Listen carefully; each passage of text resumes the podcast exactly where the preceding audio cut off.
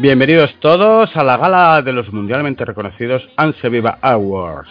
Esos galardones que se otorgan a las obras del cómic y a sus autores y que están representados por la conocida estatuilla de un mono, concretamente un gorila dorado.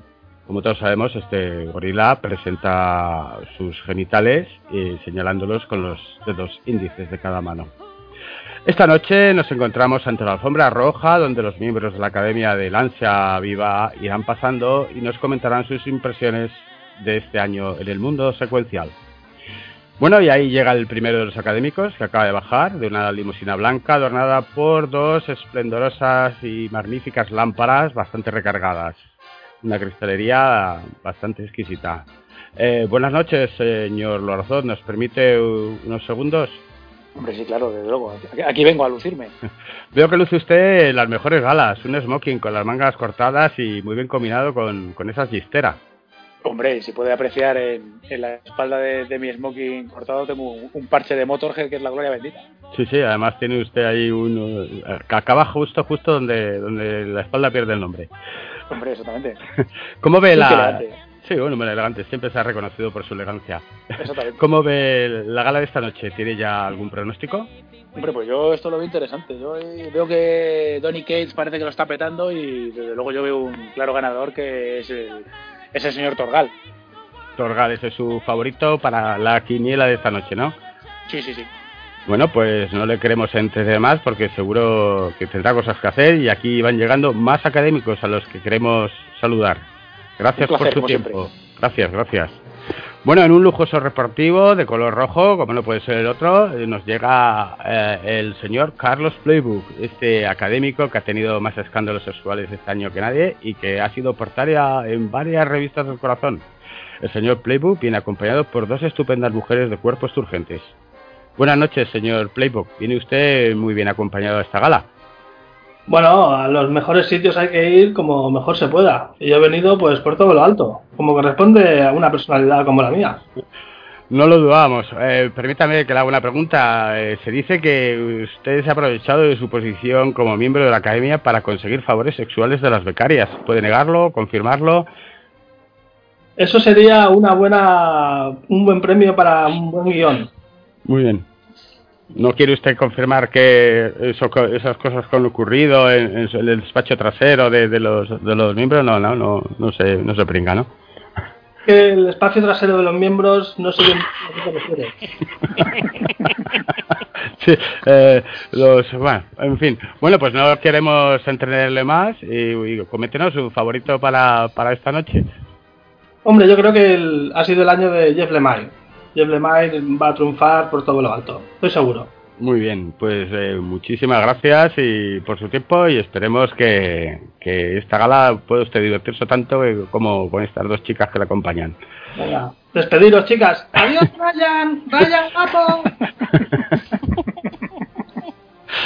Bueno, y por aquí llega el tercer miembro de los acadé- académicos, sin duda el señor Sergio Roja, Roca, sabe cómo es el centro de atención de las cámaras. Luce un despampanante smoking de piel de leopardo y en su espalda escrito con lentejuelas se puede leer Orgullo Birnista. Buenas noches, señor Roca. ¿Nos concede unos minutos, por favor? Ah, buenas noches, por supuesto, me debo a mis fans.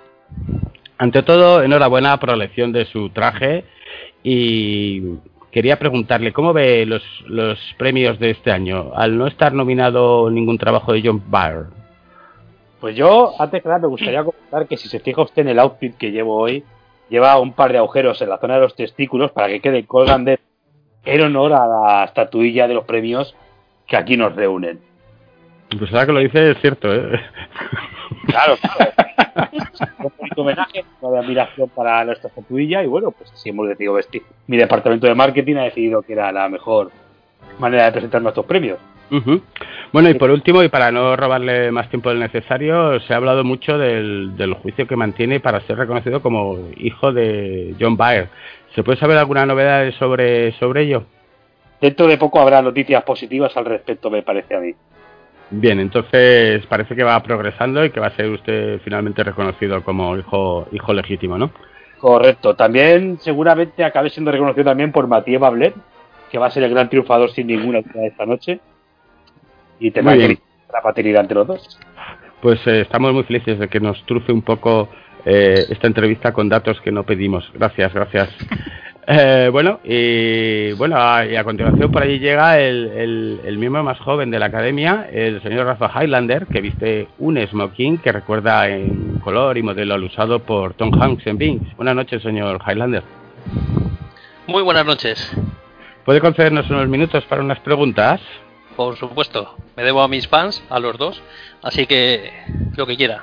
Pues estamos muy agradecidos de robarle un poco de su preciado tiempo que dedica a jugar a Legos. Y bueno, una gran noche, ¿verdad? ¿Estaba usted nervioso? ¿Viene usted con el pis ya hecho de casa? Eh, voy sondado porque siempre me dijo mi madre que en estas ocasiones saliese meado, pero como tengo incontinencia, pues tengo que ir con la sondita. Muy bien. Eh, siendo el miembro más joven de la academia, ¿piensa que ha leído usted lo suficiente como para tener derecho a voto? Por supuesto que no, pero aquí los monos hacemos lo que queremos, no, te- no tenemos ningún criterio y por eso nos quieren tanto. ¿Nos podría comentar un poco de cómo fue esta transición de pasar el Teo se divierte a los cómics de la Marvel? Eh, pues podría estar disertando sobre esto varias horas, pero yo creo que aburriremos al público en general. Dejémoslo en que me prestaron un TVO de, de Spider-Man y a partir de ahí ya fue mi perdición. Bueno, pues muchas gracias. Eh, bueno, eh, esperemos que, que esta noche sea lo menos polémica con respecto a las decisiones de los demás académicos y les deseamos mucha, mucha suerte. Bueno, y todavía no nos ha llegado el último miembro, eh, que es eh, Pedro el Mugurbet secuencial, y no sabemos si votará en ausencia o acudirá a esta gran velada. Así que vamos a pasar a la conexión al interior del teatro donde nuestro compañero Ryan comenzará a presentar estos premios, pero antes, dentro sintonía.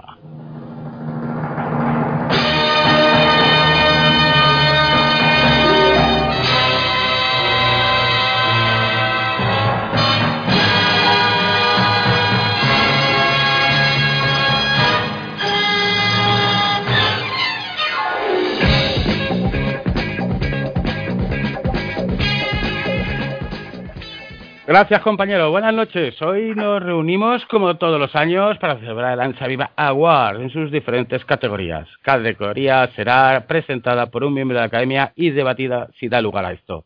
Así que sin más dilación, comenzamos con la primera categoría que será presentada por Laura Zot y está dedicada al mejor portadista. Adelante, Laura Zot. Pues empezamos con mejor portadista y vamos a comentar los nominados que son Totino Tedesco por Daredevil, Alex Ross por Immortal Hulk, Francesco Matina por Decesos, James Harren por Rumble y Mark Brooks por Patrulla X. El público que ha votado en las encuestas que nuestro compañero Sergio Roca ha hecho en, en las redes. Público soberano, votado- por favor. Siempre, siempre. Ha votado por Alex Ross en Immortal Hulk, que de hecho, si no me equivoco, fue el ganador del año pasado ya. Y el voto académico mío también va para Alex Ross en Hulk, porque creo que hace uno de los- sus mejores trabajos en los últimos años. Pues sí, así es. eh, Estando Alex Ross haciendo portada, yo creo que los demás ni se tenían que haber presentado, pero esto es una votación democrática y damos oportunidades a todos. Así que mm, ahí tenéis al primer ganador de la noche y bueno, recoges tú el premio, ¿no, Lorazot? Claro, claro, yo me lo llevo para casa. Venga, vale, ya se lo enviarás. Llegará. Bueno, pues ahí estamos, recordamos, Alex Ross acaba de llevar el primer premio de la noche y es por sus portadas increíbles y más que increíbles, son inmortales. ¡Oh, qué humor! ¡Qué humor! He hilado, ¿eh? Inmortales, portadas inmortales de Alex Ross, ahí estamos. Y a continuación, la segunda categoría, la mejor edición hasta la fecha y va a ser presentada por nuestro compañero Rafa Highlander. Rafa, Bien, pues la mejor edición, como nominados tenemos La Bella Muerte de Bablet, Torgal de Jan Van Ham y Gregor Rosinski, de- editado por Norma Editorial, La Mazmorra, de Trondheim y Spar, también por, de Norma, Estela Plateada, de Slot y Alred, de Panini, y Bond, de Jeff Smith, por Astiberri. Eh, nos ha llegado un teletipo última hora que Bon está eliminado por el tamaño y llamar a eso una buena edición sería insultar al No creador. está eliminado, no está eliminado. Esto Solo por el vídeo ese. son los nominados.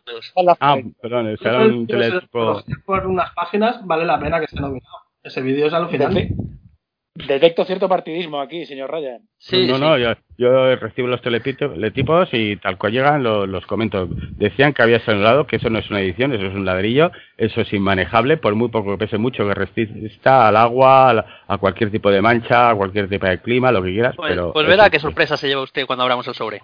Muy bien, pues ahí vamos, ahí vamos. Y el ganador, que eh, bueno, el público, el público soberano ha votado a Torgal y la Academia Simiesca por su capacidad de condensación, porque no todo es tapadura, porque por fin he podido completar una deuda que tenía desde las grapas de Duz Comics, de Ansia Comic Award goes to Bond, de Astiberri. Bueno, pues que recordamos que solo se da un premio eh, y otro año ya le votaremos. Muchas gracias por su intervención y, y recordemos. Y me, Torgal, publicado por Norma Editorial de Van y Rosiski, mejor edición, el premio. Ha salido el segundo. Vamos al tercer premio, que no es otro que es la mejor recopilación y está presentado por nuestro sex symbol, Carlos Playbook. Carlos, buenas noches. Buenas noches. Mejor recopilación, los nominados son Clandestine, Alan Davis. Yo creo que ya. Ya lo tenemos aquí, ¿no? Porque- Joder, ¿leerlo ya. todo o qué? Bueno, va. Érase una vez en Francia, de Nuri y Bal, que está, está muy bien también. Estela Plateada, vuelve a salir, de Slot y Alred, muy buena también. Ernie Pick, de Hugo Pratt, de Norma. Y Ufumaki, de Junji Ito, que esto es de Planeta, entiendo. Hace muchos años. Sí. Eh, bueno, una HNF que no importa a nadie. Y entonces el premio del público soberano siempre ha elegido Clandestine de Alan Davis. Un aplauso, por favor. Bien fuerte. Sí. ¡Bravo! ¡Bravo! Y la fecha Monkey Gold, Qué los huevecillos al aire, ha decidido que el mejor recopilación es Clandestine de Alan Davis. Pues enhorabuena, recoge el premio y llévaselo a Alan Davis y que se llevará unos bonitos mm, royalties por esta edición que resume lo mejor de la obra clandestine, que quitan el- los dos al pegotes que metieron, Al italiano ese paquete.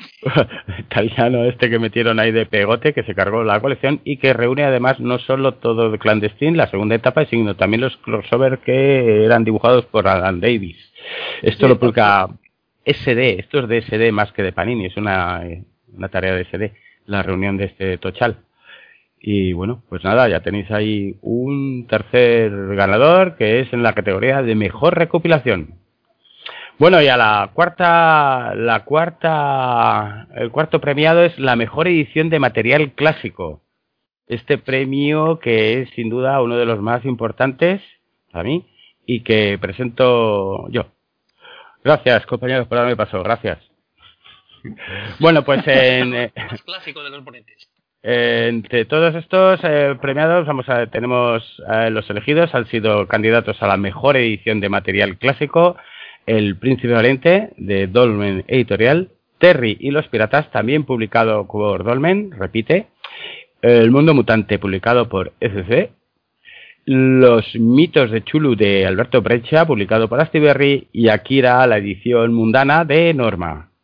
Abro el sobre, emoción, emoción. Oh, El Príncipe Valiente de Dolmen. Oh, no podía ser otro esta edición que ha eclipsado a todas las mierdas que hemos tenido hasta ahora y que por fin, por fin vemos un, un Harold Foster en, en plenitud con unas planchas inmejorables. Esto es gloria bendita, señores. Es de lo mejor que se ha publicado en material clásico del Príncipe Valiente. Cualquiera que cree que tenga ya el Príncipe Valiente y no tenga esto, no tiene nada.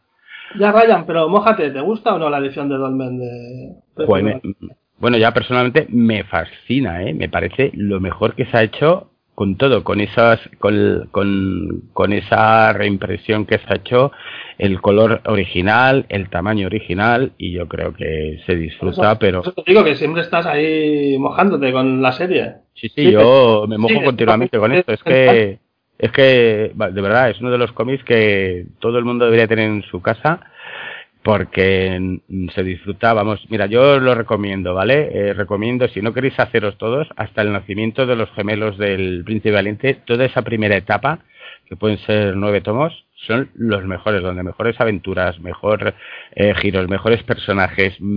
A nivel artístico, igual lo otro, pero vamos, con los nueve primeros tendréis una, ya una colección bastante digna en vuestras estanterías. Así que nada.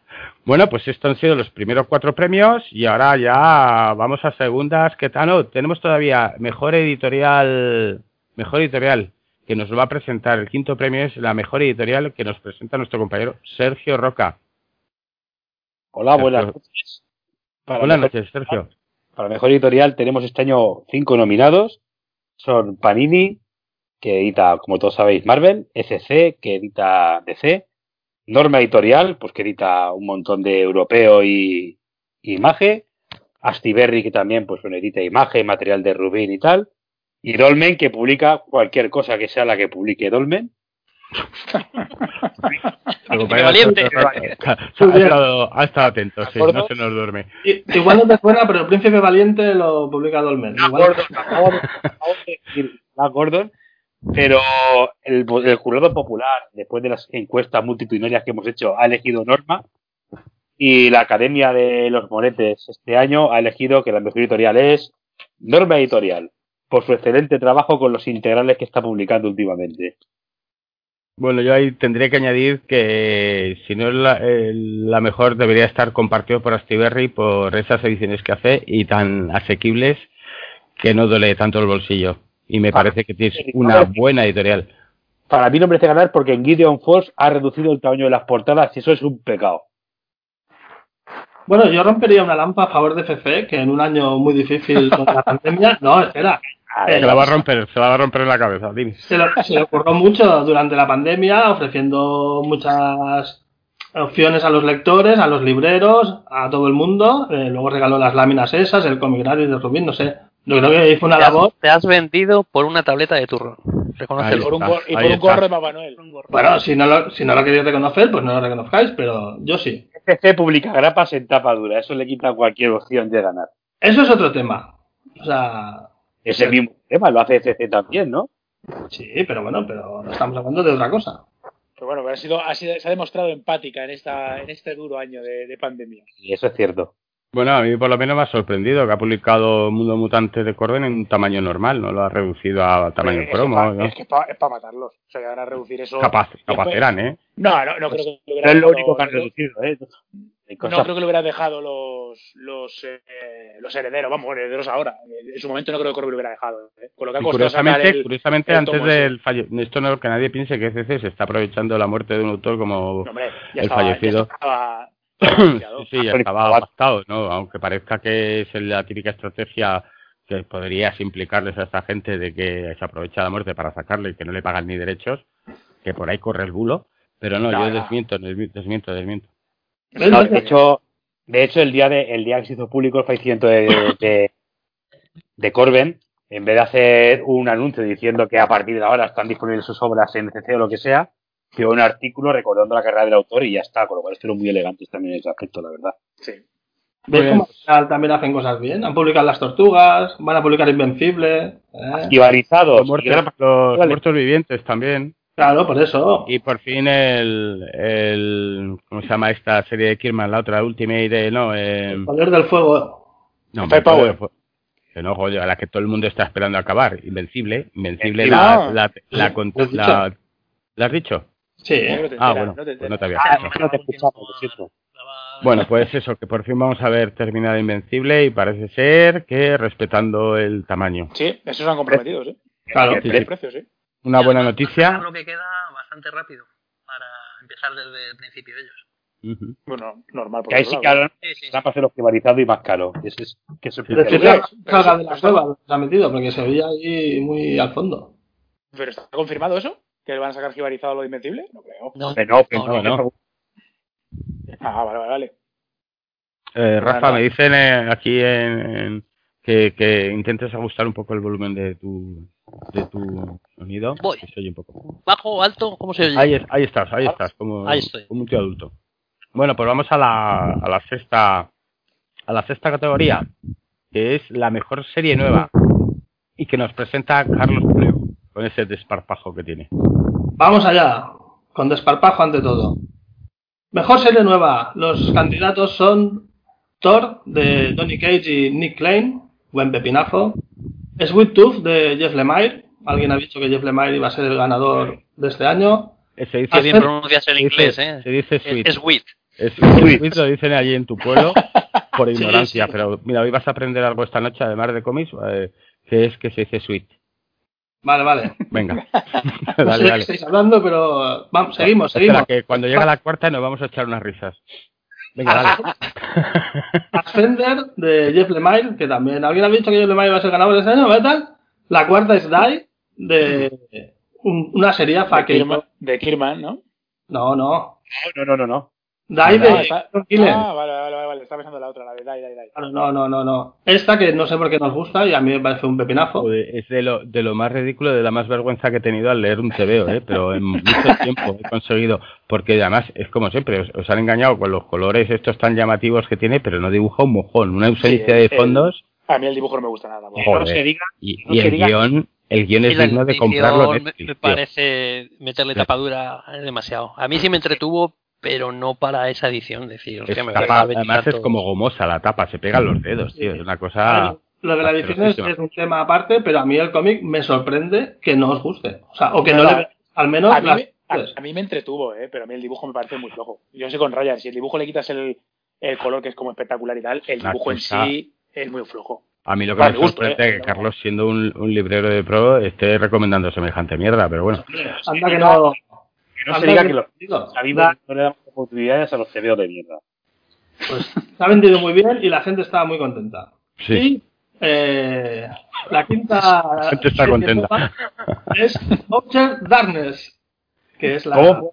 ¿Puedes repetir, por favor? serie del guionista de Chiu, que publicó Planeta el primer tomo y al perder los derechos va- lo va a publicar FC el año que viene eh, la serie entera.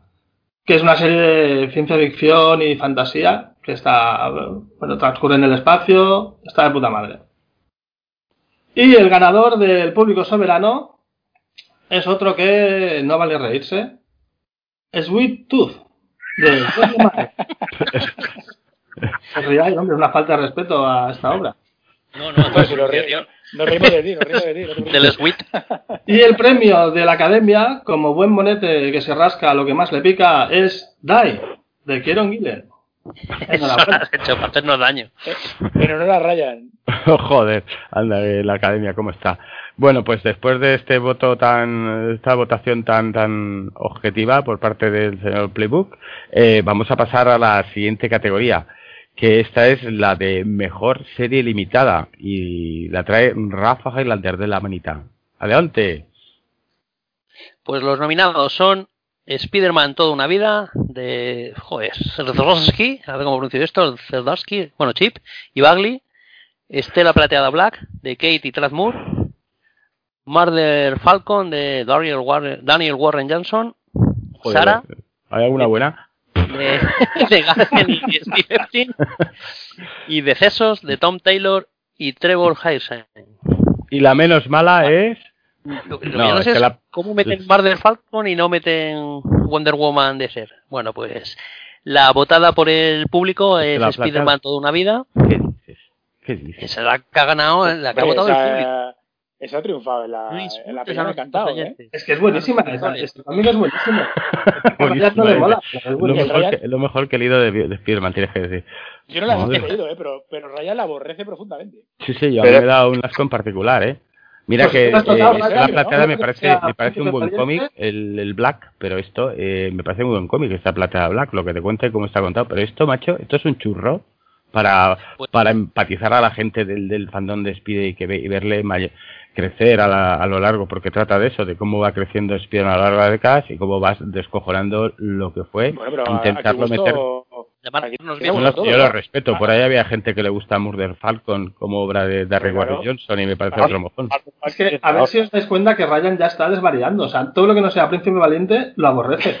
Todo, es Es que aquí metes en Espíritu Antonio Vidal, principalmente te vale, porque podría valer, claro, ahí con su espada y tal, se junta con el mira, tío, es que son tal, tal cúmulo de cosas que Llevamos siete categorías y no has hablado bien de un cómic que no sea Príncipe Valiente. En siete categorías. Porque no me ha tocado otra categoría, joder. Ahora cuando me toque. to- Oye, y además es que te has puesto todas las votos ahí. Adai, Adai, que es una mierda. Tenías el Thor de Kate, que está mil veces mejor.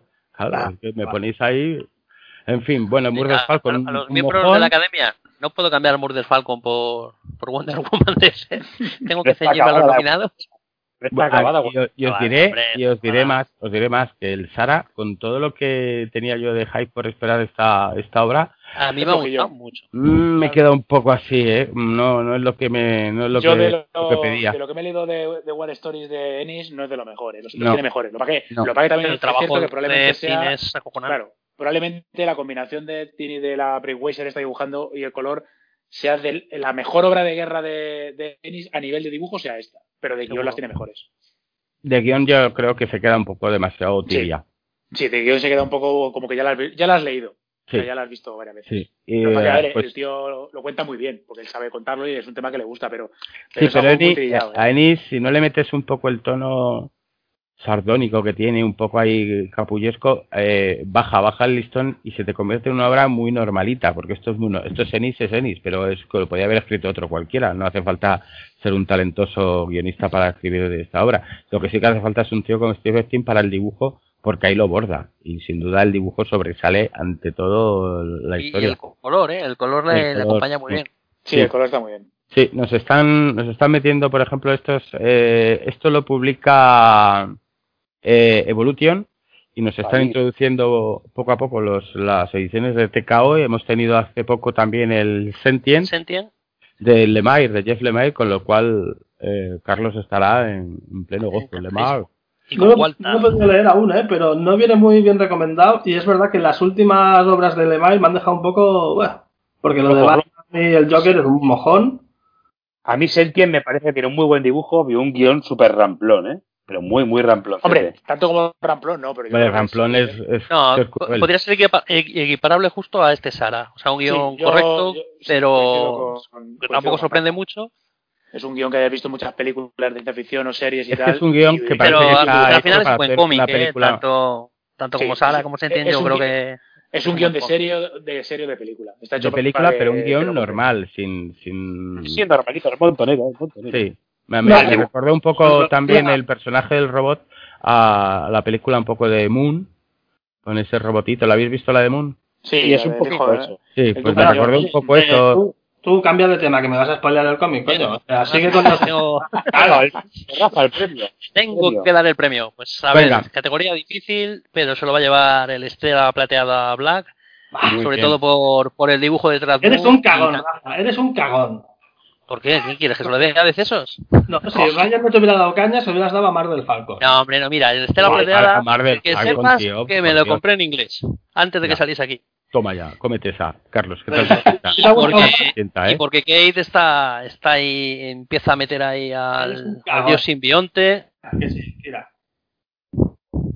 Bueno, pues ahí está, la, ya bueno, un pues poco soy un cagón, polémica pero se lo lleva es. Estela Plateada Black. se la ha llevado Estela Plateada y queda eliminada de las categorías como mejor serie Marvel Falcon y Esperanto una vida ha sido eliminada por, por plagio. Ah, esa otra, claro, que se la has dado antes. Va, hombre, va, va. Bueno, pues ahí te quedas con esa. ¿Cómo se vive con- con- desde el fracaso? Hay que darle categorías a Rafa, que mira lo que nos hace. Y ahora liado las dos. No, tío, es que el más joven y... Bueno, ahora voy yo, ahora me gustan todas. Me gustan todas las categorías de la siguiente de los siguientes premios. Que vamos al mejor manga, ¿vale? El mejor manga publicado en España y los candidatos son La Cantina de Medianoche de Yaro Abe, Garoden de Jiro Taniguchi, ahí es nada, Dementia 21 de Sintago Kago, ojito, Yakuza Amo de Casa de Kosuke Ono, otra obra magna, y Giant, porque nos lo ha metido un compañero que dice que es el mejor manga que ha leído en su puta vida. eh, el amigo Oscar decidió meter Yayan en última hora votándola y diciendo que era nunca había leído un manga tal cual. Yayan recordemos que es una tía que se encuentra una chapa, se la pone en el brazo y es una actriz porno y se vuelve gigante y, y se lía hostias contra los otros. Pero In- interesante, cuando menos, ¿no? no, no, a mí me, me- me parece, me parece divertidísima. ¿eh? Yakuza me, me acabamos de casa es otra otro cómic también muy divertido, este ya con mucho sentido de amor, donde, del humor, donde, donde vemos eh, en historias de dos, tres páginas las situaciones de, de este mafioso que está intentando pues hacer la compra, cuidar a los niños, en fin, esas cosas. Muy divertido y, y aventuras autoconclusivas. Dementia 21 es de Sintago Cago, pues nada, el absurdo, el humor y, y la escatología. Otra gran obra, Garoden, que ya hablamos de ella no hace mucho en el último Ansia Viva, que es la de Taniguchi con este luchador. Y La Cantina de Medianoche, una serie que está basada también, hay un, tenéis una serie en Netflix y que es, es también muy, muy interesante. Bueno, pues el, vamos a dar el premio a Garoden de Jiro Taniguchi por este pedazo de manga que yo creo que todos vamos a disfrutar y que, Sí, está chulo, sí. sí, y que es de lo mejorcito. Así que mejor manga publicado Garoden de Jiro Taniguchi y publicado por Ponent Mont. Ahí es. Bueno, vamos ahora a otra segunda, a otras tandas de, de- con otros premiados. Ahora vamos al mejor cómic nacional. Y en esta ocasión es Lorazot el que lo presenta. Pues aquí en la categoría de mejor cómic nacional tenemos de nominados Regreso al Edén del multipremiado Paco Roca, Matadero 5 de Albert Montes y Ryan North, Siempre tendremos 20 años de Jaime Martín, El Humano de Diego Agrimbao y Lucas Varela y García de Santiago García y Luis Bustos. Aquí esta categoría ya empezamos con los premios con más peso y vamos a, votar los diferentes miembros de la, de la Academia en el Ansia Viva Awards del 2020. Así que mi voto va, entre lo que me he leído de aquí y lo que más me ha gustado, mi voto va a ir a García, que me ha parecido un descubrimiento en esos tres tomitos que me los he metido, con esa bandera de la República a tope, y que me lo he pasado como, como un enano con ese remedo de, de Roberto Alcázar repartiendo justicia como un Dark Knight de Miller en, en la España actual. ¿Lo habéis, ¿Lo habéis disfrutado vosotros también o no? Yo lo- leí los dos primeros en su momento y bueno, me gustaron, pero tampoco no me parecieron lo que está diciendo. A mí tampoco, a mí me parece que, que ha salido este y ya está, pero bueno, me parece mejor obra humano, me parece que siempre tendremos 20 años de Jaime Martín, es un pedazo cómic increíble, Matadero 5, Matadero 5, esa adaptación del, de, de la novela de Bauna o algo así, se llama el pavo, ¿no? De. Vonnegut. Me parece que es, eh, es el medio, además lo hablaba con alguien de, de un podcast, un sábado de estos que pasó por allí, ¿quién era? Eh, ¿Quién era Lorazot? Hostia, ¿quién era? Sí, hombre, que estuvimos ahí charlando sí. con él. Sí, pero no me acuerdo. Hostia, el, el puto Alzheimer, ¿eh? ¿Verdad? ¿verdad? ¿verdad? Joder, Madre mía. Sí, bueno, pues... Sí. eh, Sí, pero yo ese no me lo he leído, pero es cierto que Si, probablemente... si sabes quién eres, tú, el del podcast, si te reconoces en esta conversación, eh, avísanos. Tú. Sí, avísanos y dinos, sí, putos ignorantes. Bueno, Sí, pues libro 5 es la mejor, la mejor adaptación, ¿eh? Además es que ese medio para tal como cuenta la, la historia Sí, con el- esos saltos en tiempo me Porque el parece... libro es el libro es jodido, de luego. Sí, ver, eh, son las de- de- experiencias de- al fin y al cabo Montéis autor. está soberbio, ¿eh? Sí, está muy bien, ¿eh? Estabais tocando ahí con el anterior trabajo de Mon- Montéis que os gustó mucho a vosotros, que eran estos El chistes universo, pero este Pero este como universo- obra completa, hostia, el universo es buenísimo, hombre. sí, pero no tiene nada que ver con esto, es comparable No, no, no, aquí, aquí se... A mí este me gustó, que siempre tendremos 20 años, para mí es la mejor, es el mejor cómic español. Bueno. y, y- y- Vamos con los votos. Bueno, Sí. y luego está eh, Regreso al Edén, que es una obra de Paco Roca, que vamos, no deja Bueno, a ver, insensible pero- a cualquiera. Pero dice ¿A cuál Sergio, a ver, voto. Yo voto García. Un voto para García. El yo siguiente, voto- Sergio. Yo voto por siempre tendremos 20 años, de Jaime Martín. vale. Carlos. A ver, yo- Carlos. otro, voto, otro voto para Martín.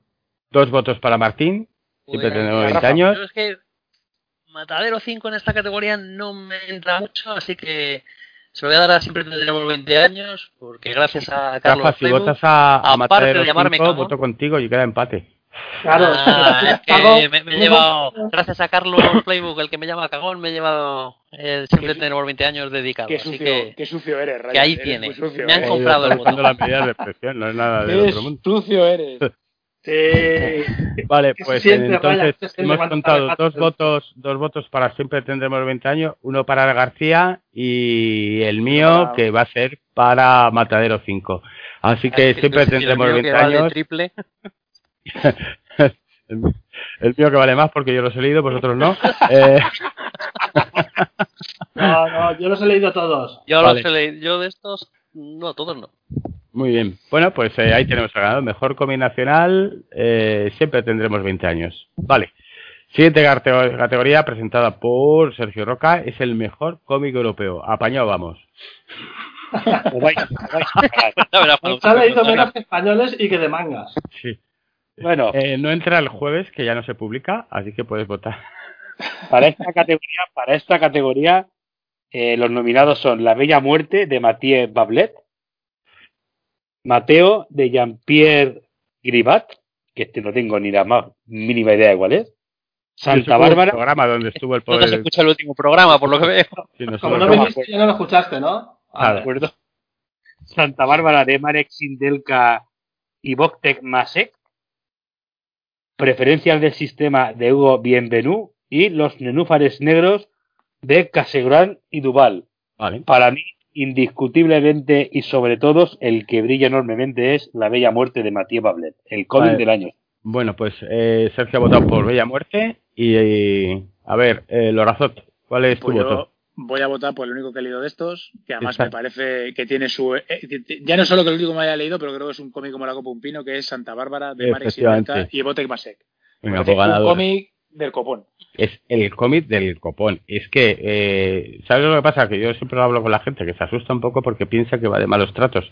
No, Pero es- lo- es- no, no, la- es y Lorazot es un hombre muy sensible, todos sabemos Sí. que todas esas cosas le, le llegan a, a, a su corazoncito y no trata de eso. Es, es la historia es, vamos, y está Es una basada en... locura, pero, pero- una locura, pero estaba- cállate que te veo, calla que te veo y la lías. Sí, sí, tío, no, no hagas spoilers, que también, Sigue, que sigue. también lo tengo fichado. Bueno, pues darle una oportunidad y ya lo comentaremos porque de verdad, eh, os vais a quedar con el culo colgando Sí, en la y gráficamente la narración que tiene, cómo utiliza la, la propia narrativa que te, pro- te ofrece el cómic, me parece una genialidad.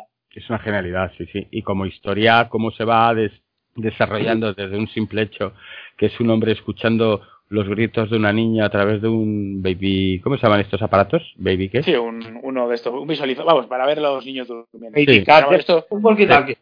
Sí, lo que diría un walkie-talkie técnicamente dicho, profesor.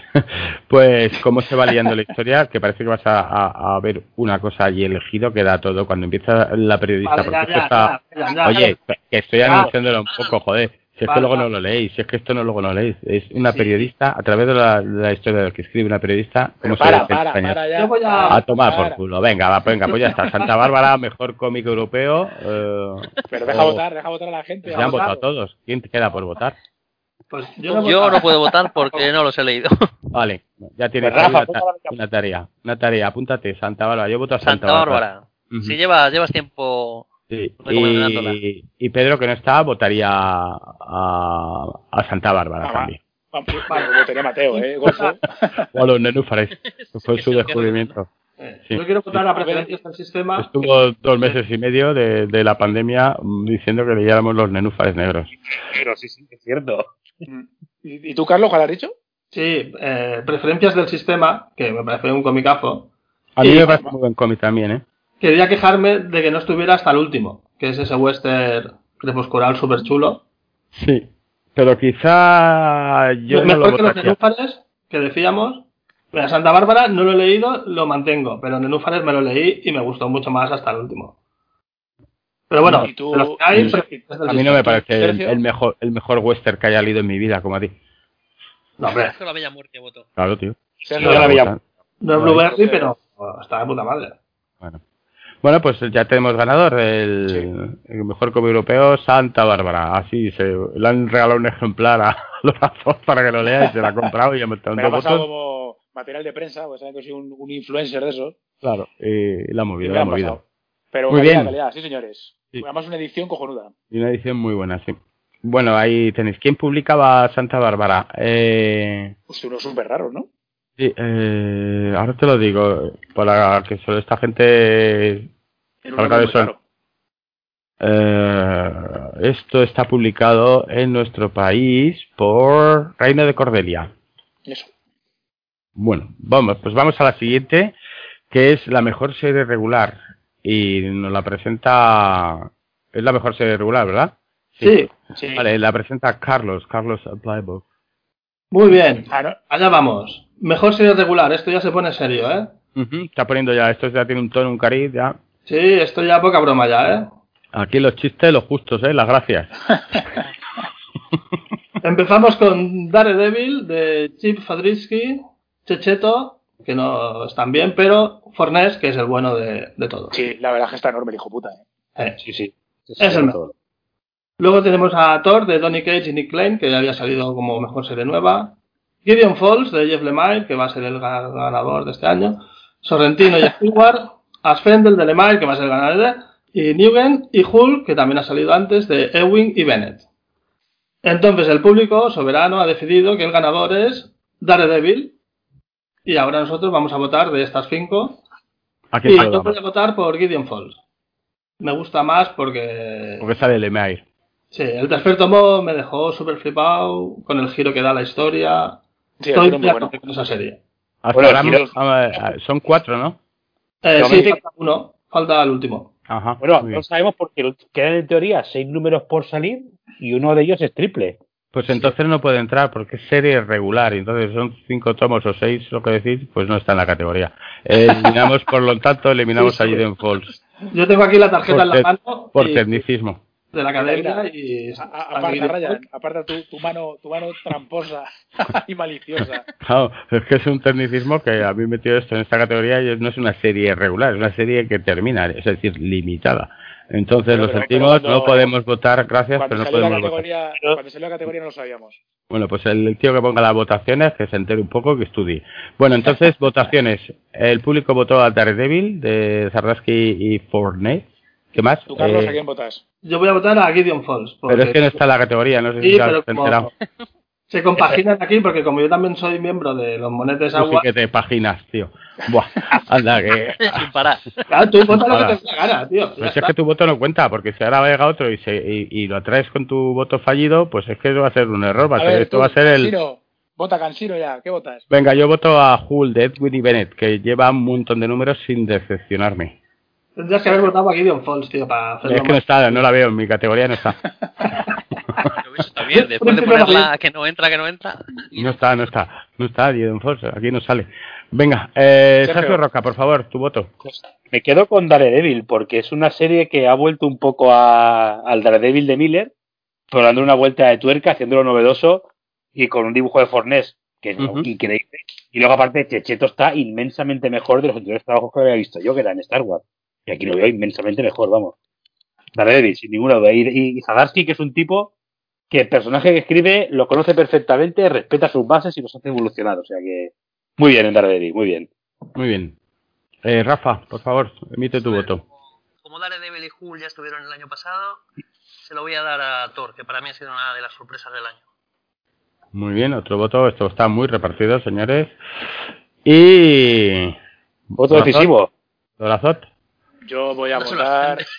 Teniendo en cuenta que Ascender y Thor no los he leído todavía, este Thor nuevo, voy a votar a Daredevil porque. No, no, Daredevil, Daredevil. Daredevil creo que, que a nivel gráfico Forne está haciendo un trabajo que es increíble, pero es que el guion de, del Zadarsky me sigue, me sigue molando. O sea, creo que el pibe sigue escribiendo sin caer en, en lo que ha caído últimamente, o lo que, en los últimos años de Daredevil, de más de lo mismo. Ha dado una vuelta de tuerca muy interesante. Y además eh, creo que ha sabido tratar ya no solo a Daredevil, sino a todos los, los secundarios de una manera muy, muy inteligente. crear secundarios nuevos muy potentes, porque al final casi todos son nuevos. Quitando Foggy y compañía. Sí, los mafiosos, sí, sí, los mafiosos son nuevos, sí. Mm. Bueno, pues y luego- aquí ya hemos coincidido, ¿no? Con el voto de popular. Y el Sí, aquí ha habido, ha habido crítica y público unánime. Pues nada, eh, Daredevil es la mejor serie regular, seguida de cerca por eh, Immortal Hulk de Winam Bennett. Sí, Y ahí estamos. Bien, bueno, pues a la siguiente, ¿no? Vamos a, si queréis añadir alguna cosita más sobre ¿Esto es alguna serie regular que os haya gustado o lo que sea? ¿O que no aparezca aquí? Y Gideon Falls me flipa mucho y eso que, que Sorrentino no es muy plato de mi devoción, pero bueno, aquí está la verdad inmenso, ¿eh? Muy bien, muy bien.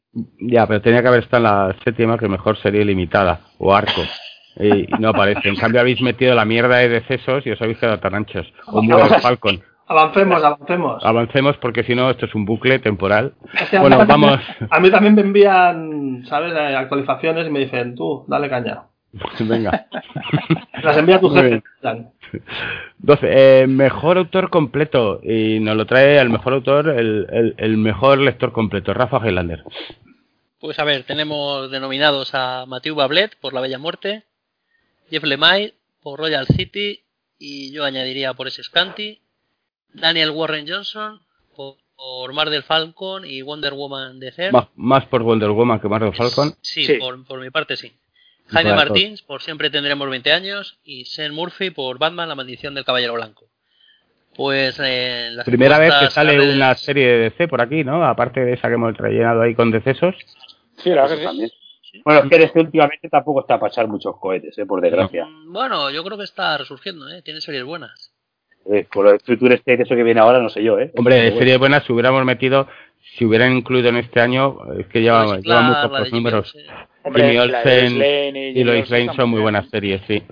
El año que viene ya le damos, si queréis, el premio para el año que viene, porque desde luego ambas. Y el una- Suicida, que nunca me cansaré de recomendarlo. Sí, y el Suicida, sí. Y la de Adam Strange está muy bien, ¿eh? Mira que a mí Tom King... bah, Yo me esa- da- Oye, a veces hasta, que está- no, hasta que no esté entera no me la leo. Porque Claro, es lo aburre. Sí. Es que para mí King a la larga termina cansando mucho y, y quizás en vez de ser series de 12, 10 números, si las hace un poco más cortas, hubieran sido más contundentes. Sí, coincido. esta, tiene, esta tiene muy buena pinta, ¿eh? O sea, mm, Tenía mejor que- eh, Mr. Milagro y al final. Mr. Milagro tenía una pinta de morirse y aquello luego fue morirse por a otro lado. mí, a mí me mató, sí. Mr. Milagro. Sí, pues a, a- a Una mí, muerte larga. A mí esta me está gustando más, a ver. Y Rorschach cuando salga, pues claro, esa ya, ya tenemos serie No, año. por. Hombre, el dibujo es la Y hostia. ¿eh? portadista, que vaya portada que se está cascando. Sí. Sí, sí, sí. curiosamente, la serie esta del reloj del juicio final no ha sido mencionada por nadie aquí, ¿eh? Joder, ya es una basura. Es un Uh. mala. Joder. Rafa, defiéndela, defiéndela que vas a ser el único. No, no, no, no, Es pero un canto de amor a Superman. Mm. Eso, eso es una serie de nueve números aburridísimos que no aportan Son nada. 12, te has dejado 3 por leer. Son 12. No. ¿eh? No, no, pero es dice que- nueve aburridos y tres que le Ah. Ah, no, yo no que- creo que sean nueve aburridos. Yo creo que son como de los primeros, para mí, ¿eh? para mí los primeros arranca muy bien, parece que, te- que va a ir en una dirección. Luego tuvo ese parón y yo creo que se desconcentró, porque esto, eh, si no me equivoco o me equivoco, esto iba a ser la base del universo Sí, sí, esto iba a ser la hostia y, y se quedó en un, en un algo. Y no se ha quedado en un sitio que no, como en una escalera que no te lleva a ninguna parte. de- Nah, esto es. Y los tres yo que sé que iba a continuar todo el tema de River, pero claro, eso Pedro. No te eh, esto es. Esto es un Geoff Jones que yo creo que como sabía que el- o se iba a ir o le iban a dar la patada de DC, dijo, me voy por la puerta grande y va- vais a ver que soy mejor que Alan Moore. Y Alan Moore le escupió un poquito y dijo, mira, quita, quita que eres un tontín. Pero no tiene mal comienzo, ¿eh? No tiene mal comienzo. No, empieza Sí, pero- bastante bien. Está, empieza que- bastante bien, pero pero se me, a mí se me desinfló con el parón y cuando empecé a ver, empecé a ver que, era- que al final, al cabo, tanto Watchmen y al final son superhéroes dándose de hostia. Bueno, pero cuando mejor funciona. Al final cuando Bueno. mejor funciona cuando Jones escribe lo que, Es- lo que se le da bien, que son Claro. cagándose. Sí, pero no me la vendas como, como Claro, un Watchmen. exactamente. No lo vendas como algo profundo y no te inventes a los dos personajes ridículos, a la marioneta y Al mimo que son repulsivos. Es que además son y no tienen cabida. Eso no, Claro, no tiene bueno, consistencia porque dices, Eh, En vez de hablar de series que no han entrado, vamos a votar las que siguen Sí. es que yo venía pero aquí a hablar de, de esa mierda. Pon, pon cordura. Pero estamos justificando Bueno. esto porque no ha entrado. Claro. ¿por qué no ha entrado? Pues. a ver, el público decidió a Daniel Warren Johnson Por y- Wonder Woman. Por Wonder Woman. sí. Esperemos Y yo mi voto se lo doy también por Wonder Woman. Muy bien, muy bien. Y tú, Ryan, a ver, tú que eres un, un tipo así entre crítico y desagradable, como Sí, que yo con mi, con tenaz eh, lucha contra eh, Johnson de y su Mar de Falcon me pareció un mierdón. Decepcionando, venía de. Yo me había leído el Extremity y me había quedado flipado. Me parecía que tenía una agilidad y una rapidez de historia y era contundentísima. Me pareció muy chula. Y me leí el Murder Falcon y ahí los tengo, que me parece un mierdón. soy incapaz de venderlos porque mi sinceridad digo que te vas a llevar esto. Total, pero no pasa nada porque le voy mi voto a Wonder Woman, que me parece mm, sublime. Sí. Sí. Me parece ¿Tú, tú, Carliños Brown? Sí, yo, pese a que Jaime Martín me encanta en su obra y Lemire también me parece muy buen autor, eh, Warren Johnson tengo debilidad por él y se lo doy este año y el que viene por la miniserie. Por, por- por el Billy, ¿no? El Billy- Buah. Buah, es que Pues eso va a ser. aparte que no sabía yo que el Rayo Beta ahora lleva un casco de romano, que es como, o sea, ¿cómo puede molar más el personaje? Puedes poniéndole un casco de romano con ahí Y con un la... hacha, ¿no? Ya no lleva, ya no lleva Stormbreaker, ahora lleva un hacha, ¿no? Bah, no, no- ni me he fijado, la verdad. Pero bueno, que, que me flipa el personaje y que lo haga Warren Johnson va a ser. Sí, va a ser sí, le va como... Le pega mucho, eh, le pega baja ¿Habéis visto el, el dibujo de la nave, de la nave de Bill Rayo Beta, que enseñó el otro día a lápiz? Bah, pero Sí, impresionante. ¿Y tú, Pues Sergio? Warren Johnson. Yo hoy he venido a defender al mejor cómic del año y el mejor autor Bueno, del año. Espera, que viene, que viene. Cuidado. Así que el mejor autor completo es Mathieu Bablet por La Bella Muerte. Joder, me vas a hacer que me lo lea eso, ¿eh? Esa No, está muy bien, de- eh. A mí Bella Muerte me pareció un comicazo también. Me Bueno, gusta bueno, mucho. nada. Gráfico, este año es lo mejor que he visto de largo, vamos, pero muy de largo, ¿eh? Pues, Me sorprende, me sorprende que, que Sergio lea eh, ese cómic. Por eso, por eso, por eso. Por eso se, dio, un- se dio un golpe en la cabeza y mira. Pero este, este es el mismo de Sangrila. Sí, mismo. es el de las cucarachas que, que invaden. Es que Es todo el mundo correcto. dice que, que es mejor Sangrila que La Bella Muerte. Hombre, ¿no? Sangrila es mucho mejor que esto. Lo que pasa es que no entra este año. A nivel de guion sí, lo que pasa es que a nivel gráfico me gusta más aquí que en Sangrila, ¿eh? Me lo voy a leer en tu honor, Sergio, porque me- eh, como, como Ryan estoy sorprendido tu- de tu elección, sinceramente. Sí, me, ha- me ha dejado helado. No parece el mismo. ¿Cómo ha cambiado la No. gente con la Lo pandemia? tuve en la mano a Foz y no me convenció mucho, ¿eh? No sé, Está, está muy bien, ¿eh? Está muy bien. Tiene unos personajazos muy chulos. Tiene una acción. Bueno, pues es un. Sabéis de qué va. Es un mundo apocalíptico. Ha habido Voy- una. Voy a, voy a Que no lo promocionar cuentes, en no nuestro canal de YouTube, que ¿Hay tenemos YouTube? canal de YouTube, Sí. hay una reseña de José Luis González. ¿Y te ¿no? gustó José Luis González? Luis, El libretita. así, dejémoslo así. Nada, pero es un pepinazo. ¿eh? Y ya digo, y a nivel visual es que es impresionante. Bueno, pero Sí, este rollo más porque no se lo ha llevado. Se lo ha llevado. Sí, pues, porque va, yo este, voto, voto a, yo voto a Ryan Johnson también. Yo Porque, también no sale, porque no ha salido el otro por ignorancia. El voto voto por ignorancia también, es- funciona. Yo voto también por Mar del, por Mar del Falco, porque también me gusta, pero... En España somos de eh, votar por ignorancia. claro. Pero la de, el de Wonder Woman me parece un pepino. Sobre todo porque, Sí. aparte de que el dibujo es cojonudo, el guion quizás no sea tan potente como el de Extremity, pero creo que hace una, una historia que aparte de los monstruos que se le dan perfectos y los combates y todo lo que tú quieras y el dinamismo, creo que tú ves a Wonder Woman en la historia. O sea, cómo se comporta ese personaje, cómo lo lleva, yo creo que, que es una muy buena versión del, del personaje y, y no es simplemente una tipa bestia de Wonder Woman, no, no. Yo ahí veo, veo a Wonder Woman, lo cual me parece un, un ¿Qué vais a hacer? bastante ¿Vais a importante. esperar a que salga el, el, el que compren Sí, sí. en castellano? La recopilatoria, ¿no? No, yo me lo pillé en inglés ya. Los- Sí, sí. Las tres, las tres grapitas. Bueno, los tres tomitos, realmente, no son grapitas, son tomitos. Porque me parece, sinceramente, lo que está haciendo ECC, independientemente de que haya tenido sus cosas positivas, como puede tener otra editorial, creo que la manera que está teniendo de editar Black Label en España me parece lamentable, no, lo siguiente. O sea, esto de sacarte las grapitas en tomo duro y luego te saca un recopilatorio con las tres, que la suma de, de- o sea, ese tomo duro es más barato que las tres, o sea, me parece como de tomarte el pelo, sinceramente. Sí, pero si las sacan es porque las venden al final, ¿eh? Porque es que si No, no, si yo, si yo no me meto en que la compra, joder, es como cuando te sacan los tomos de quien sea, o SD o Panini a precios que yo los veo absurdos. Si evidentemente venderlo lo venden, si no lo sacarían así. Pero a mí como, o sea, yo como, yo me lo, igual me lo compro en inglés, pero me parece una vergüenza el sacarlo A así, mí- porque te- yo, yo creo que te estás riendo de la peña. Y está por ver, y está por ver que sigan vendiendo bien, porque hasta ahora sí que es verdad que se cortaban más en hacerlo, pero ahora está siendo tan descarado que yo creo que la gente se lo va a pensar mucho, ¿eh? A partir de ahora. Claro. Es que si el tomo Ah, te sale hay- un, tercio más hay barato, mucha- Hay mucha gente que se compra las grapas en tapadura, ¿eh? Pero mucha, mucha gente. Igual que los jibarizados. Mucha gente que los compra. Yo no me compro No, pero- ninguno. pero yo el Jibariza lo puedo entender si el precio es, es relativamente correcto. Dice, bueno, es, es- es una edición barata y compensa y tal. edición de batalla, si quieres Claro, pero por ejemplo, es el caso, porque aquí un jibarizado vale 50 pavos. O sea, es que tampoco es Bueno, una cosa. pero, pero lo que han sacado en el expositor este chulo, ¿no? El, el Black Label este como blandito, sí es, sí es, sí es barato, ¿no? Sí. Y Sí, eso sí. pero es- eso no sé yo si se está vendiendo muy bien, ¿eh? Tampoco. No, no sé, no sé. Yo te digo porque por lo menos si parece una relación calidad-precio más aceptable. Pero También digo, una, es un producto que está más pensado para grandes superficies que para la librería de cómics. ¿eh? Para el lector más casual, más de paso, Sí, más sí, que por lector más como nosotros. Pero, pero yo lo que dice Carlos, yo supongo que la gente, a ver, que la gente al final tonta no es y, y- y tampoco tiene infinita pasta. Si yo veo que me sacan tres grapas a 30 pavos, las tres, y que un mes después de salir la última voy a tener un tomo por 20 pavos, pues me jodo Sí, y me lo leo, me espero cuatro meses. Y me lo leo. Es que es al mes siguiente que dices, si esperas un año, Claro. claro, por la inmediatez, por mi ansia, pues me lo compro. Hombre, esto Sí, en manos de, pero- claro, en manos de Panini, a lo mejor tuviera que esperar años para que estuviera colocado ah, cronológicamente en su momento exacto. Y aquí, pues tenemos la ventaja de que en en unos meses lo vamos a tener en un tomo. Con lo cual, el segundo ahí se quedará porque mucha gente preferirá esperar. De hecho, son mucho más baratos cuando te lo recopilan en un tomo que cuando te los compras suelto. Ha ocurrido hace poco con no sé qué de los, de los títulos.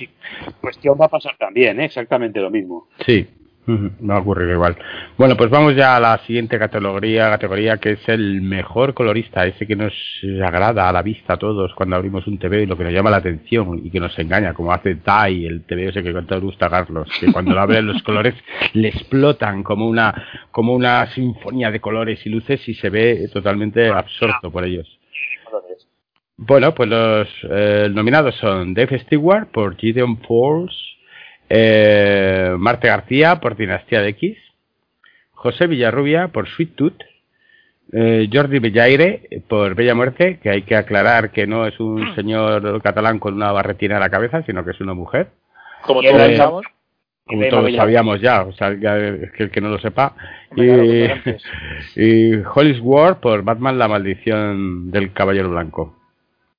Aquí la, el público soberano cree que lo mejor que ha sido colorado es Gideon Falls de Dieter Stewart.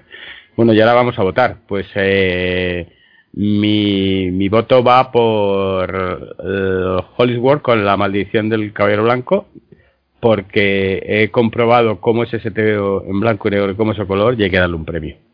Sí, eso además es curioso porque con, la, con el número ante- o sea, el número anterior, no, la saga anterior que es la presentación de este universo, ECC sacó un tomo en blanco y negro, ¿no?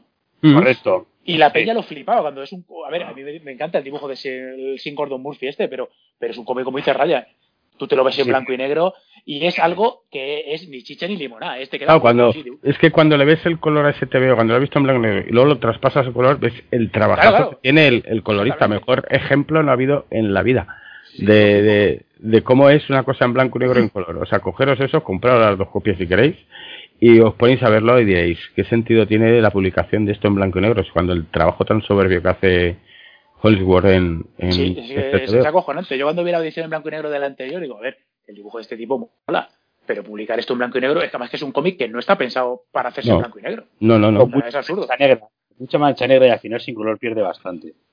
Joder, no sé. Bueno, Sergio vota a Jordi Vilaire por la Bella Muerte que te ha gustado tanto. No, no, es que no es Ah. la misma Bella Muerte. Esta es la Bella Muerte de Emma Ríos y yo la que he votado antes es la de Bablet.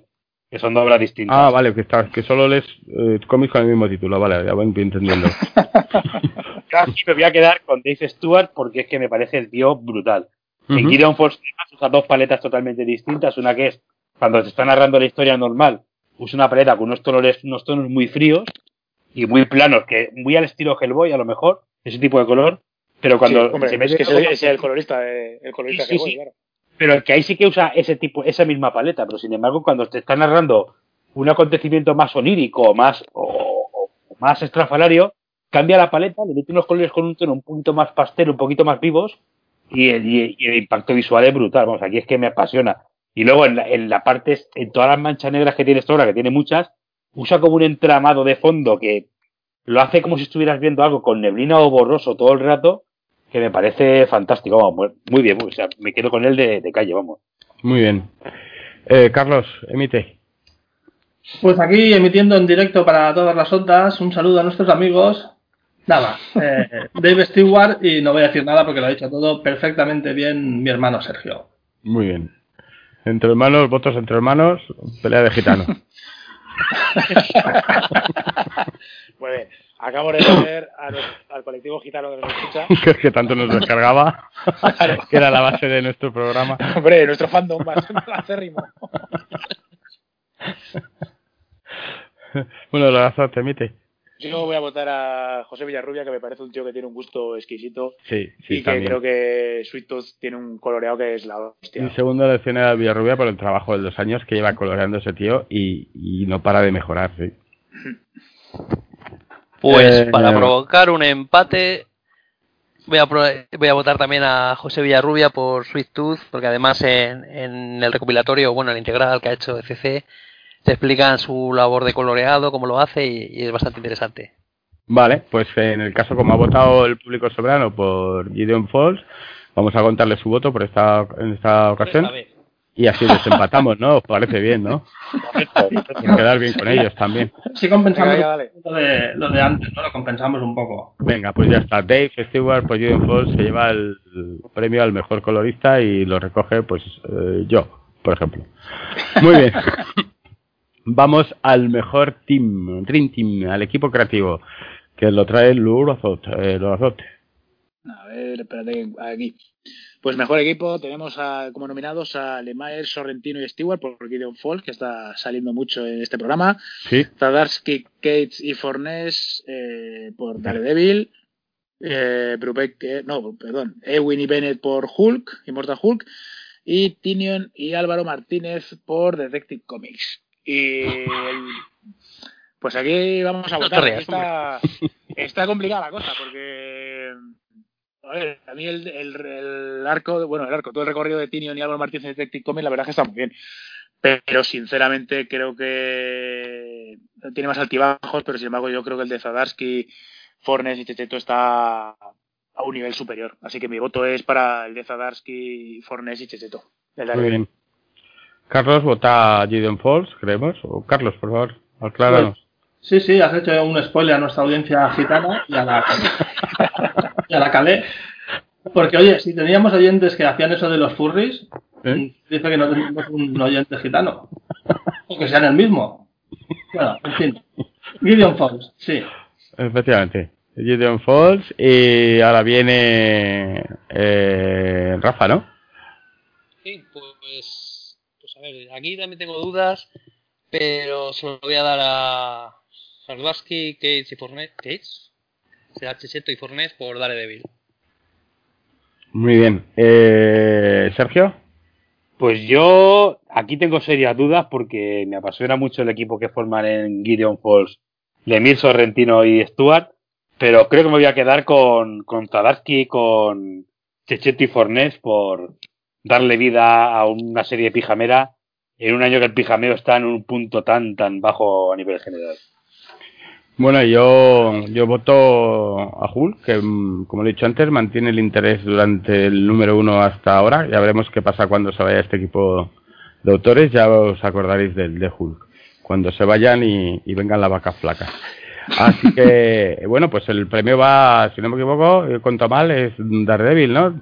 Sí, Correcto. Se Daredevil. lleva dos de los gordos ya este año. Sí, sí, aquí algunos se están repitiendo increíblemente y se están llevando, se están llenando de premios, sí, sí. Bueno, pues siguiente categoría. Eh, vamos a ver la siguiente categoría, no es otra que es la del mejor dibujante, que la presenta Sergio Roca. Roca. Bueno, mejor dibujante, tenemos los siguientes nominados. Otra vez. Sorrentino por Gideon Falls. Gary Frank por Doomsday Clock, que antes hablábamos Bueno. de ella. Bueno, el dibujo no está mal, hay que reconocerlo. Una mierda. Luego le tienes Mateo, Mateo Escalera por Ciencia Oscura. Montéis por Matadero 5. Y Bablet por La Bella Muerte. Yo vengo a hablar de mi libro y el premio que le doy. pero de manera holgadísima, mi voto va para Bablet por La Bella Muerte. No me canso de decirlo, pero una paginaza se marca el tipo en esta obra. Es increíble. no, no, eh, definitivamente voy a tener que leer porque me tienes asombrado, hijo mío. Muy bien. Eh, Lorazot, Pues yo. ¿dónde, dónde va el voto? Pues mira, a Sorrentino no lo soporto. Es un tío, es un tío que cada vez me gusta menos. Me gustaba cuando dibujaba Hulk que cuando dibuja ahora. Es como una versión un poco re- redux de, de Brian Boland. El Mateo Escalera tampoco me motiva mucho.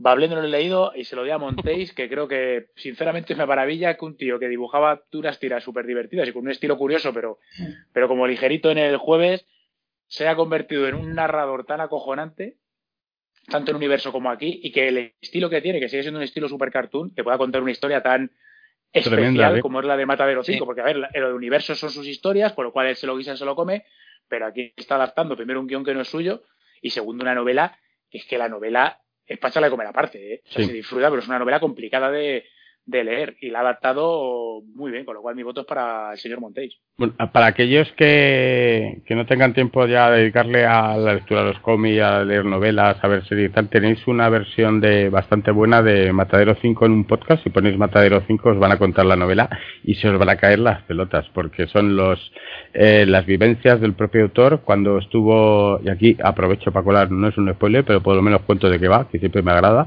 Y es eh, como prisionero guerra, tras las arderas fue cogido prisionero de guerra y fue internado en un campo de prisioneros cerca de Dresde y fue testigo del bombardeo que aniquiló Dresde, que dejó aquello de, la, hecho. de la destrucción esa, es una, Sí, sí, una destrucción absoluta. Los usaron a los, era al final de la guerra, usaron a los prisioneros para desescombrar aquello y empezar a intentar sacar supervivientes y luego va, y la historia, a pesar de que se centra en eso, va hacia el futuro contándote periodos de la vida de, de este hombre de una manera bastante chula y incluye una abducción extraterrestre que todo mejora con una abducción extraterrestre. O sea que yo la recomiendo. Si no tenéis, si queréis, no tenéis tiempo para leer el libro, escucharos el, la narración que hay de estos, de descargarte el podcast porque os vais a flipar. Está muy bien contada. Bueno, eh, Rafa, ¿quién votas? Pues así fue y será. Así que voto Matadero 5 porque me parece que, que lo que hace Montéis es espectacular. Eh, lo que ha dicho antes Alberto, cómo, cómo su estilo se adapta a esta, esta novela es, es impresionante. Pues yo también le voy a votar a Matadero 5 porque me ha dejado impresionado como, como, como cuenta y creo que es el único medio posible para contar semejante historia con esos saltos. Yo creo que eh, esto te lo hacen en, en cine eh, y es complicadísimo que no te pierdas. Hombre, a lo mejor te lo hacen Nolan y, y te pierdes más todavía, pero bueno. En fin, todo puede ser. Bueno, pues ahí tenemos el ganador, ¿no? Ma- Matadero Bueno, que 5. vote, que vote Carlos, ¿no? No, pero si va a votar a Gideon Falls, qué más da. No, a ver, yo hubiera votado a Warren Johnson, pero Sí. veo que no está, inexplicablemente.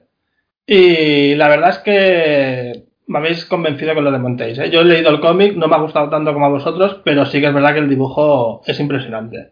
Entonces, sí, me parece bien que se lo lleve Montéis. Bien, pues ya tenemos la que eso ha aprobación. sido casi unánime, menos Sergio, ¿no? Que se haya empeñado con su muerte. Y menos, el, pu- y menos el público, que creo que no lo hemos dicho. Que el, El público, público, dio a Sorrentino.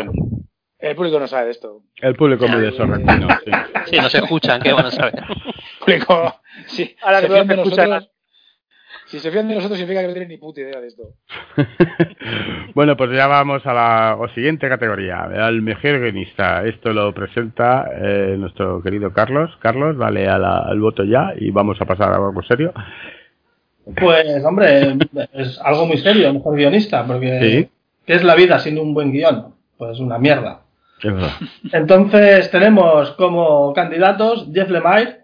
¿Os acordáis que hemos dicho brevemente que iba a ser el año de Lemire? No llevo Pues ningún premio. Donny Cage por Thor, Veneno, Estela Plateada Negra, esa serie que a nadie le gusta. Chip Fadrisky, que un apellido tan divertido como sus series Daredevil y Spider-Man toda una vida, el mejor cómic de Spider-Man del siglo XXI seguramente. Año grave. 22, si me apuras. Jones, el amigo de Lord Afob, entre muchos otros, por Doomsday Clock. Y Grant Morrison, el amigo de todos, sobre todo de los camellos, por su Green Lantern. Y el público soberano, como el coñac, ha decidido que el ganador es, no lo vais a adivinar nunca, Jeff Lemire. Se viene abajo el teatro. Jeff y Lemire. ahora, y ahora- ahora vamos, a, vamos a votar los que sabemos de esto. Pues sí. Yo voy a votar a Jeff Lemire y os dejo decir vuestras tonterías. Venga, yo me uno a ti. Jeff Lemire también.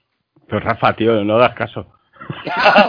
Eh, el Jeff Lemire me encanta. Qué sí, pero te gusta, pero no tanto, lo sabes, tío. O sea, disfrutas más leyéndote a Thor o a Estela Plateada. O sea, Estela Plateada te ha gustado más que el Gideon Falls. Se deja, se deja llevar. Pero Jeff Lemire tiene una cantidad de cómics y todos buenos y distintos. Black Hammer, tiene Swift Tooth, Bueno, tiene todo bueno Gigantes, tampoco. Porque el todo bueno, Sergio, todo bueno. el del Joker es una mierda, pero ya no no lo escribió él, es, vendió su nombre. tipo rumano lo escribió. O sea, un día de resaca lo tiene cualquiera. Madre mía, qué cosa más mala te digo, por Dios. Claro, como si tú hicieras todos los podcasts buenos. o alguno. Yo soy regular, yo todos hago el ridículo. Yo tengo una línea muy firme en este aspecto. Eso también es cierto. Hombre, Pues que es nada, cierto que es un Lemire guionista que mantiene, mantiene ahí el listón que Sí, no sí. decepciona, sí, mantiene el tío, joder, yo me acuerdo del cual era Royal, Royal, ¿qué? Royal Royal City. City está muy bien. Sí, Sí, Sí, está muy sí, bien, sí. sí, es un, un buen cómic y, y es un cómic sobre todo que lo puede cualquiera y lo va y lo va a flipar, vamos a ver, ahí muy bien, muy bien. Eh, bueno, eh, Rafa, Otra ¿ha votado ya? otra vez. Bueno, pues yo, venga, pues casi te, que te estaba convenciendo que si al final votabas a Lemire, decía. Sí, sí, le mando. Vale. Bueno, pues yo voy con voy a votar al mejor guionista y en esta ocasión voy a dárselo. Joder, tengo ahí mis dudas, eh, tengo mis dudas. Eh, venga, se lo voy a dar esta vez a Kate por Thor, por Veneno, que es un TVO que no había leído en mi vida porque no me interesaba en nada y que ahora me está molando mucho. El, el Estrella Plata Black me parece muy flipante y que es un tío que con algunos personajes que no tienen por dónde cogerlos hoy en día por cómo los han dejado como trapos el universo Marvel los está rescatando y me parece digno de admiración que sea capaz de hacer todavía historias buenas como está en la actualidad el universo Marvel que está hecho un trapo galaxia siendo más flojos, son divertidos. es que claro incluso los los que son más flojos hombre yo te veo como veneno que de verdad yo lo digo sinceramente que a mí como un secundario me molaba poco más allá de él pero que haya cogido y que le haya dado ese giro y que lo haya metido en el universo y que contacte incluso con esta platada me parece flipante. Y el Thor, no me vais a decir que no os gusta el Thor.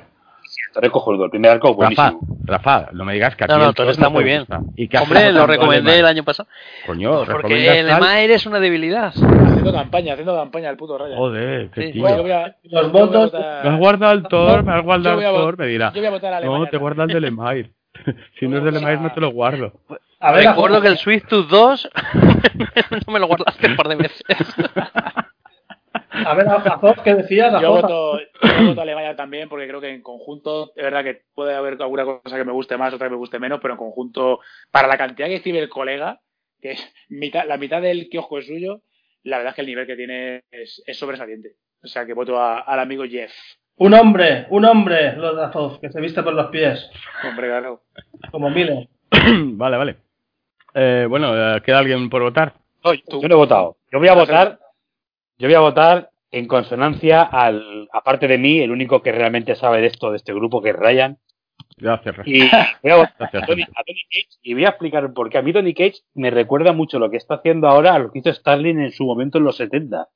Que es construir una estructura, un universo cósmico dentro de Marvel. Creí que ibas a decir drogarse. Es lo que te iba a decir, me tomar. Él es, él es como un animal. también lo haga, ¿no? Pero a lo que me refiero es que, que ha cogido una parte del universo Marvel que estaba abandonada y está creando una mitología cósmica interlazada entre sus propias series. Mira, al final tú está haciendo Tú eres, otro inverso de- cagón, tú eres otro cagón, pero llevas toda la noche que si Daredevil, que si Daredevil, que si Fadrisky, que si Daredevil, que si Fornés, y llega el momento de decir Por la favor, verdad Carlos, no malmetas, no malmetas. Si ha Te votado aquí, se está falla. votado aquí. y no te sirve de nada porque habéis perdido y ha ganado Jeff Lemire. No, porque Rafa ha cambiado el voto, lo ha dicho al final, que él estaba disfrutando con el Thor y que le estaba gustando, tío. Sí, sí. Venga, iros a dormir el Starling y... Bueno, pues entonces el mejor guionista eh, ha quedado claro que Lemire. fue Lemire, muy seguido de cerca por Kate. Así que, Como, a- bueno. como alguien que sabe de esto lleva anunciando toda la noche. Y no es Sergio. Bueno, y ya llegamos, yo creo que ya a la última categoría, ¿no?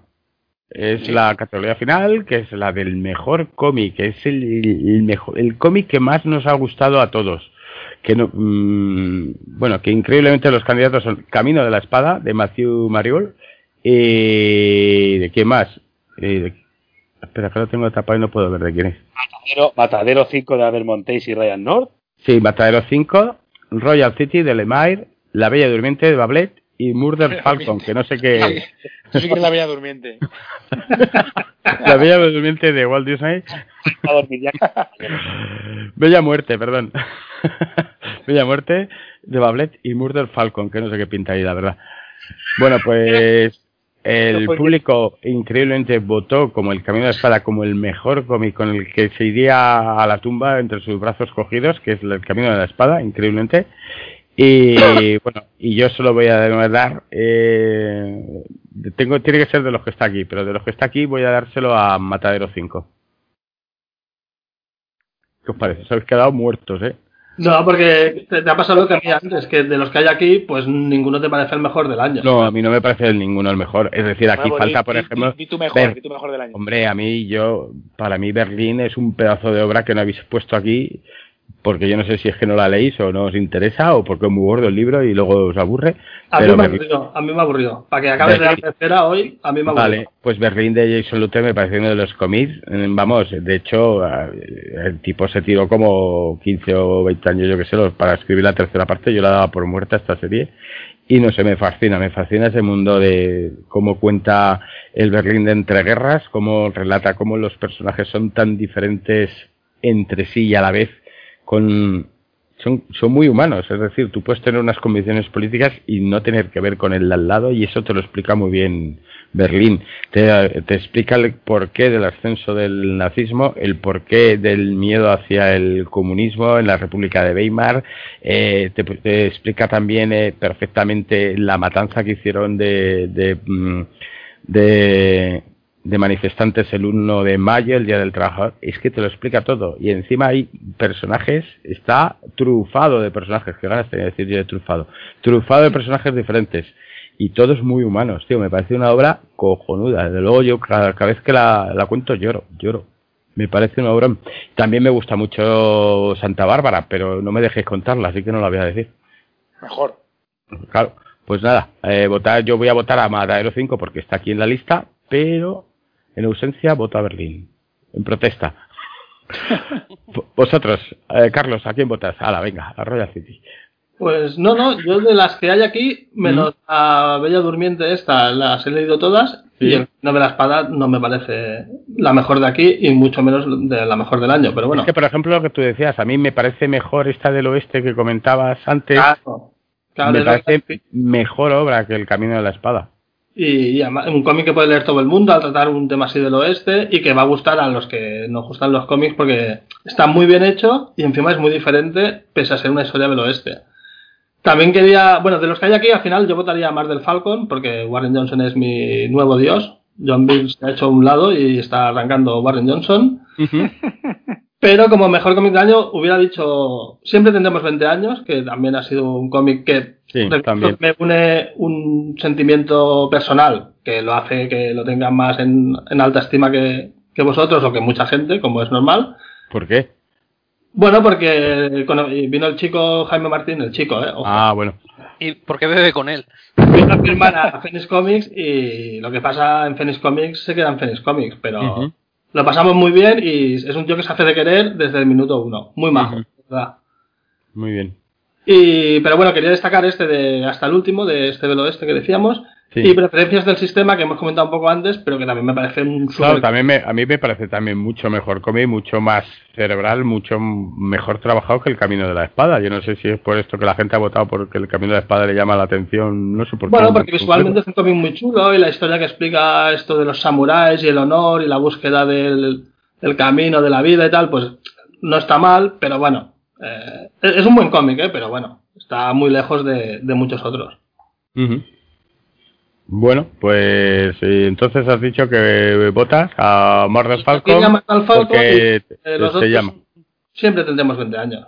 Vale. En ausencia siempre tenemos 20 años y Mordor Falcon. Venga, y el siguiente. Eh, Rafa, cuéntanos.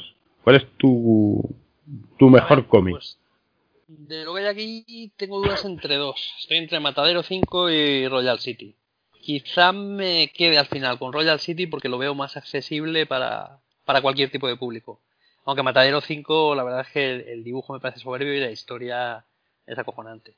Pero por, por ser más un cómic más, más accesible a todos, me quedo con Royal City. A mí Royal City ya tengo también me gusta mucho, de las obras de Lemay que me gustan mucho, por el rollo ese de que tiene ahí un poco de realismo mágico, metiendo elementos, es que no los trata tampoco como elementos sobrenaturales, pero te No. da ese toque, ese toque que rompe la cotidianidad y la y la el, el, el aburrimiento y el hastío Porque que tienen estos que- personajes, sí. Sí, Pero mira- lo que lo, lo diferencia de un slice for un slice for life, ¿no? Que Sí, eh, de sí, repente si no- ese, ese, claro, sin ese eso- elemento ese elemento no místico, si eso es lo un poco lo que dices tú, ese realismo, pues esa fantasía sobrenatural, al- sí. Es que tampoco es un tampoco sí, es sí, un Sí, porque no, tampoco es algo no es un fantasma, no llega a ser... Yo sobrenatural lo entiendo siempre cuando No, algo es- te da un poco más Sí, de Es como un elemento fantástico que añade ahí a, a algo que es súper cotidiano súper y súper estándar y de repente como y tampoco te dice ni de dónde viene ni tal, pero sin embargo le dota la historia de algo diferente.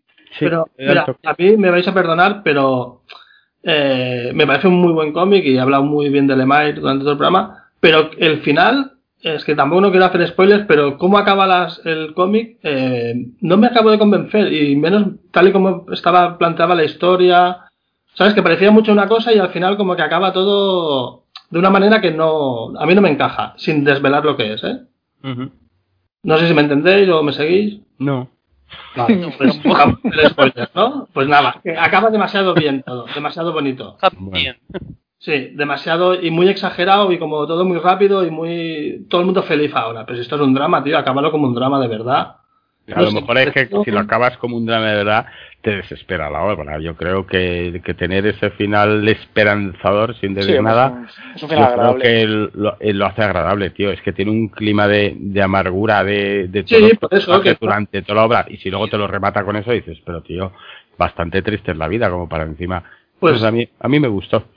Pero, Pero, es porque que soy un tío alegre y, y dicharachero. Ah, como Pero a veces no, un- una hostia de realidad, Million Dollar Baby, que es como una de las mejores pelis de Clint Eastwood, Bueno, vamos, sí. lo que mola mucho es que es un que drama al final. Le echa un par de huevos el tío y va hasta el final con ello. Pues aquí podría haber hecho lo mismo. Bueno, habría que hablar sobre Clint Eastwood mucho y como que esa es la mejor obra de Clint Eastwood, que me lo paso yo.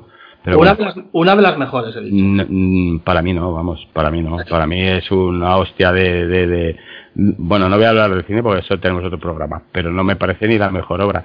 Y a mí el Royal City me gusta porque estás viendo un clima triste, es un clima deprimente con todos los personajes con sus penas y sus mierdas y, súper tal. y súper amargo además. Y súper amargo, tío. Y que te dé ese puntillo de decir, joder, no todo es malo, tío. No todo tiene por qué ser explicada, explicar que todo es malo y todo bien tiene que ser peor. Y cuando empieza una historia que se empieza mal, va a acabar peor.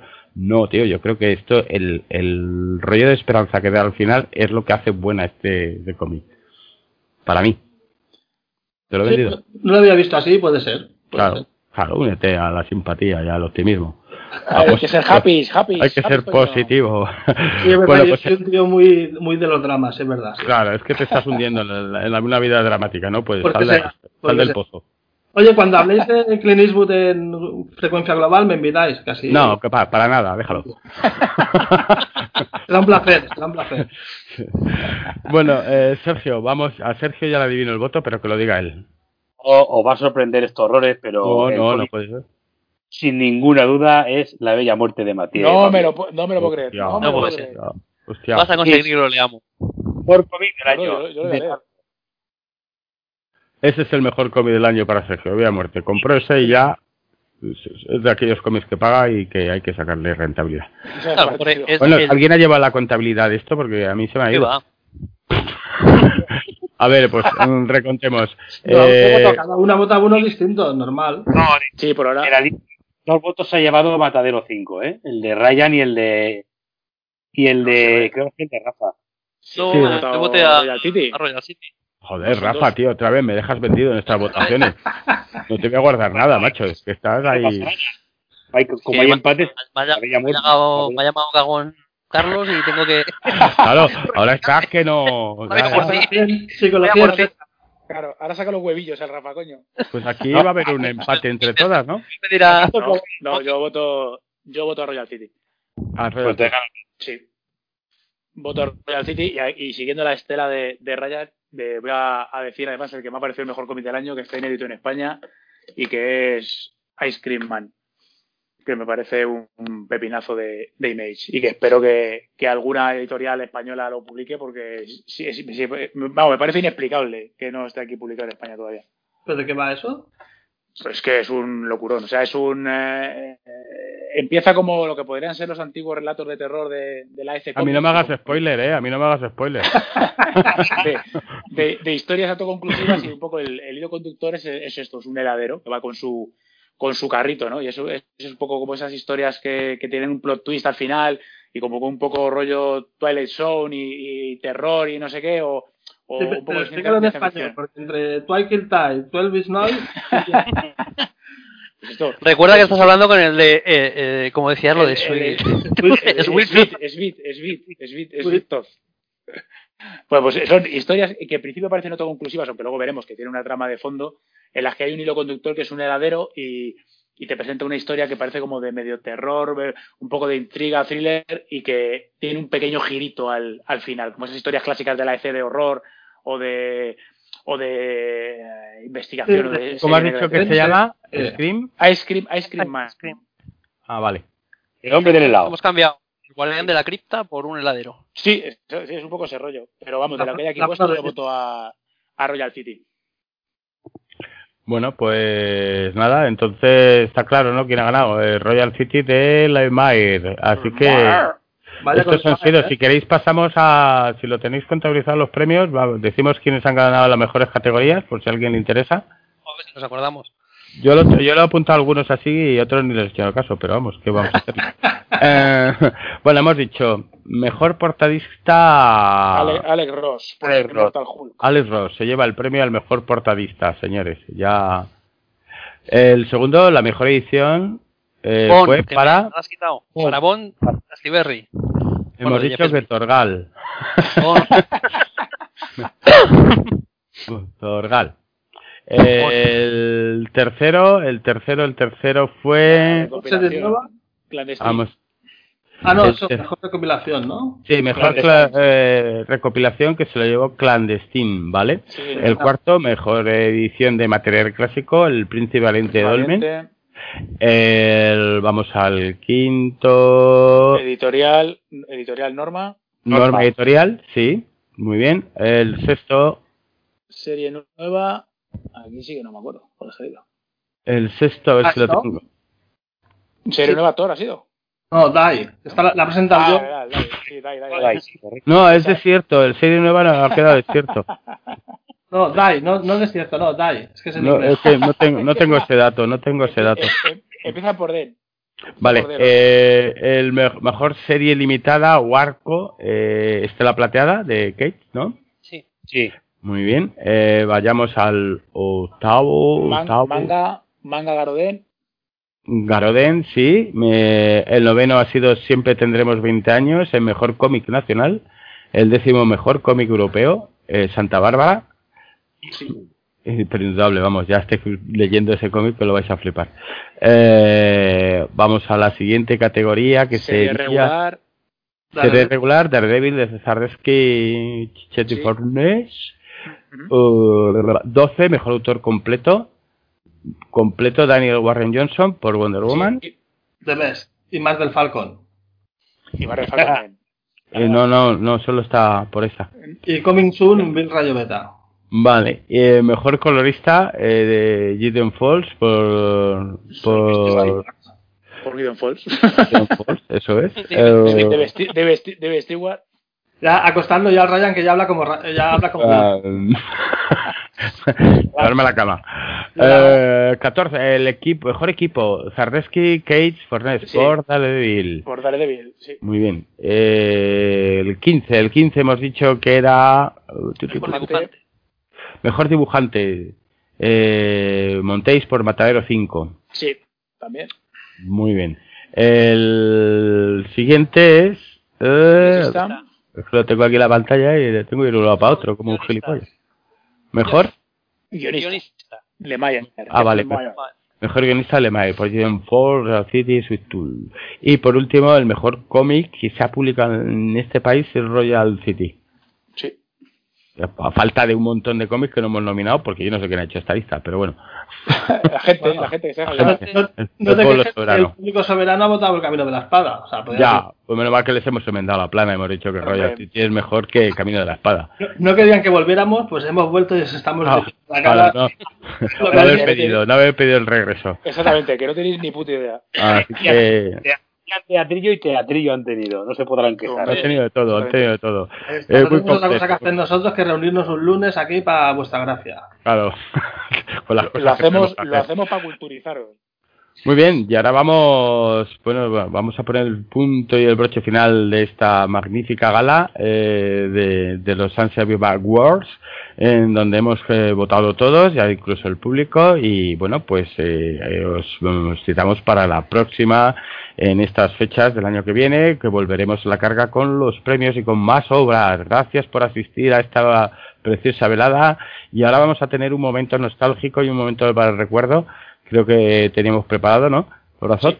Un, un momento a- para, para citar a todos esos eh, magníficos artistas y dibujantes que se nos han ido este año, desgraciadamente.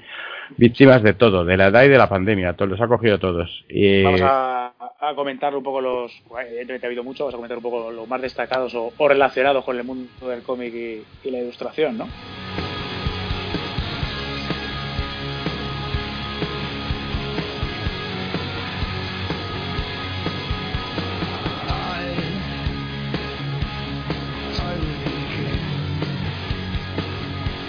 Y mira, pues vamos a empezar con alguien como, como Kino, ¿no?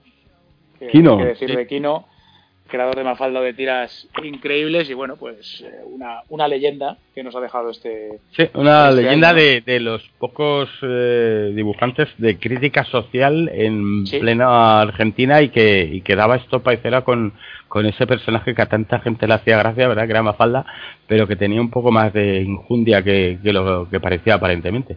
Bueno, A mí, sí, sí, Pues, los- sus, sus tiras, vamos, es que este hombre, este hombre no dejaba a títere con cabeza a la hora de meterse con la dictadura argentina.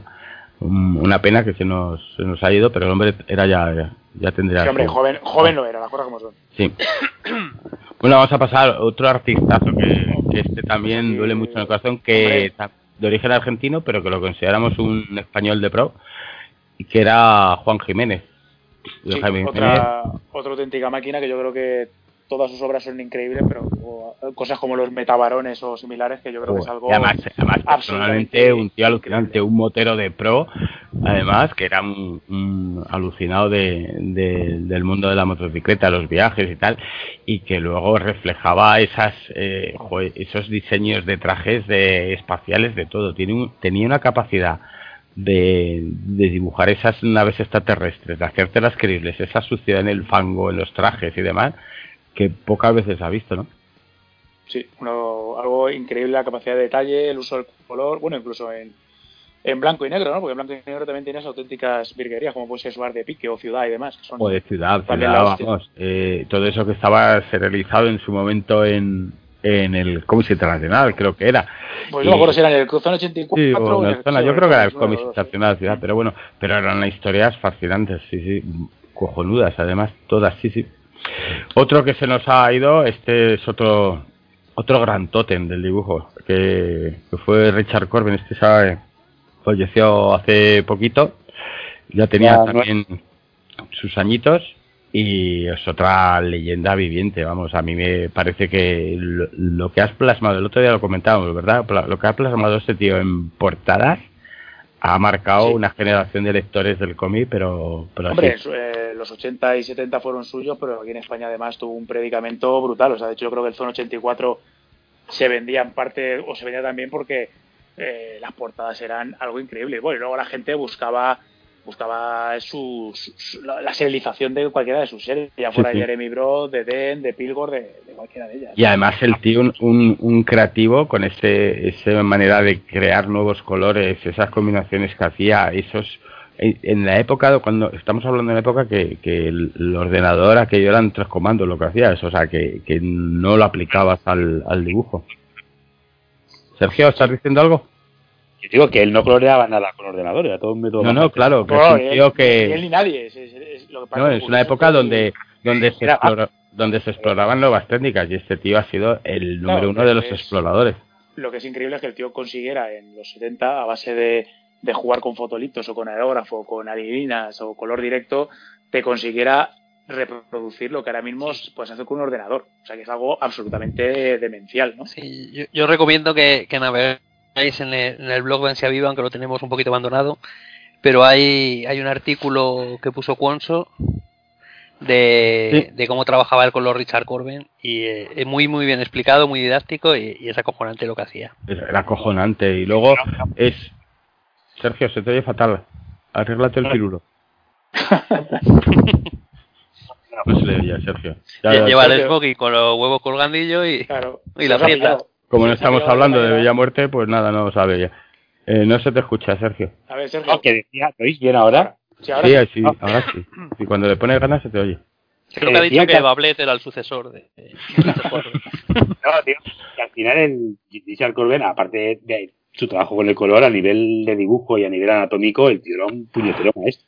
Yo creo que a nivel anatómico tenía sus proporciones muy personales, ¿eh? Sí, Sí, sí, pero- Bueno, pero yo no lo destaco, yo no lo destaco por ser un, un dibujo, o sea, me parece más anatómico un Neil Adams, pero sí bueno, que lo pero, pero para dibujar así tienes que saber Sí, sí, yo no- poder deformarla, ¿eh? voy. Es que es a lo Sí. que voy. La creativa de formar la anatomía, eso era muy, muy novedoso también. hincharlas. Y luego es un tío que, que desde luego es un, mm, para mí, junto a Cramp, era un tío que estaba metido en el, en el underground porque Claro. lo primero que publica eh, Es que él empezó ahí con sus relatos cortos de ciencia ficción en el underground, en la revista Star Sí. y demás. Es donde empieza, que de hecho no empieza a color, sino empieza con, con tinta, Blum- con plumilla y tal, con- que es la hostia también, ¿eh? O sea, la capacidad que tiene el tío de detalle y de síntesis Dar y tal es- ¿verdad? es- y, y sobre todo eso, sobre todo dar volumen, es que es increíble. O sea, me parece Increíble, un, increíble. un tío, un tío Sí. brutal. Y luego la única noticia buena, entre comillas, consecuencia de su fallecimiento, es bueno, consecuencia, o por lo menos después de su fallecimiento, es que parece que hay intención de, de así como se va a reeditar después de, yo que sé, a lo mejor 40 años, sí, el, el, el mundo mutante, ¿no? Que, de- que debe ser del 77 o del 78, debe ser. En, pri- en principio parece que su, su, eh, su viuda dice que hay intención de, de continuar esta serie de, sí, de de este, material este antiguo. hombre, este tejano tenía, eh, que tiene ascendencia india además, este tenía el, el hacha de guerra declarada porque desde Sí, que no le to- sabemos le to- muy le bien la to- sí, razón, sí, pero- sí, sabemos la razón, es que le toreó Joseph Tutain. Sí, Joseph. Tutain era un visionario, que no me cabe duda, y trajo lo mejor del cómic a nuestro país en un momento que se pedían esas cosas y trajo autores extranjeros y teníamos aquí una plantilla de dibujantes, y Alfonso, y- lo- lo llevó. Pol, Eh, Ortiz, José Ortiz, tenía claro. los mejores dibujantes aquí trabajando para él. Y no se le ocurrió otra cosa que torearle a, a Richard Corben con los derechos. Cuando él decía que can- cantaba una, una cantidad de, de ejemplares vendidos, estamos hablando en tiempos que esto era como a grosso modo lo que se editaba. Eh, esto hacía ediciones, reediciones y, miles de ediciones de un TVO como Corben, que era de lo más vendido. Cuando Corben llegó aquí y se enteró lo que vendían sus TVOs, lo flipó en colores. Y vamos, no descabelló a Tutain porque saldría corriendo, si no yo me creo que tu Corben sacara el hacha o la metralleta, que era muy muy heavy el tío. Pues es, es probable, porque eso lo tiene Y- que ver que todavía. Pues, y desde entonces mercadi- nos, nos declaró de- la guerra España-Corben, nos la declaró él, dijo que no, que no saldrían. Y ahora, afortunadamente, yo no sé si con motivo de que ya fuera mayor o que ya pasaba un poco de todo o querer dejar. Bueno, pero, pero no Puede ser España, que ¿eh? dejar- O sea, no, no se ha reeditado nada de, No, de no, todo no. lo clásico, lo pre. de- desde que se. Me, ah, o antes, todo lo antes de meterse en, en superhéroes, ya fuera en Marvel, en Dark Horse, eh, etcétera, no se ha reeditado absolutamente. Y también me parece muy curioso el, el tipo de. No sé a qué se debe, me- tengo mucha curiosidad. El tipo de autocensura que se, poco a poco se puso, se impuso hasta llegar a trabajar para Marvel. Porque este hombre, eh, eh, Hombre, otras cosas no, creo pero que- unas mujeres que aquello no eran Bueno, normales. y unos pero- tíos pero con la- Claro, mujeres y hombres, que la gente dice, no, es que Corbett, tal, no sé qué, muy.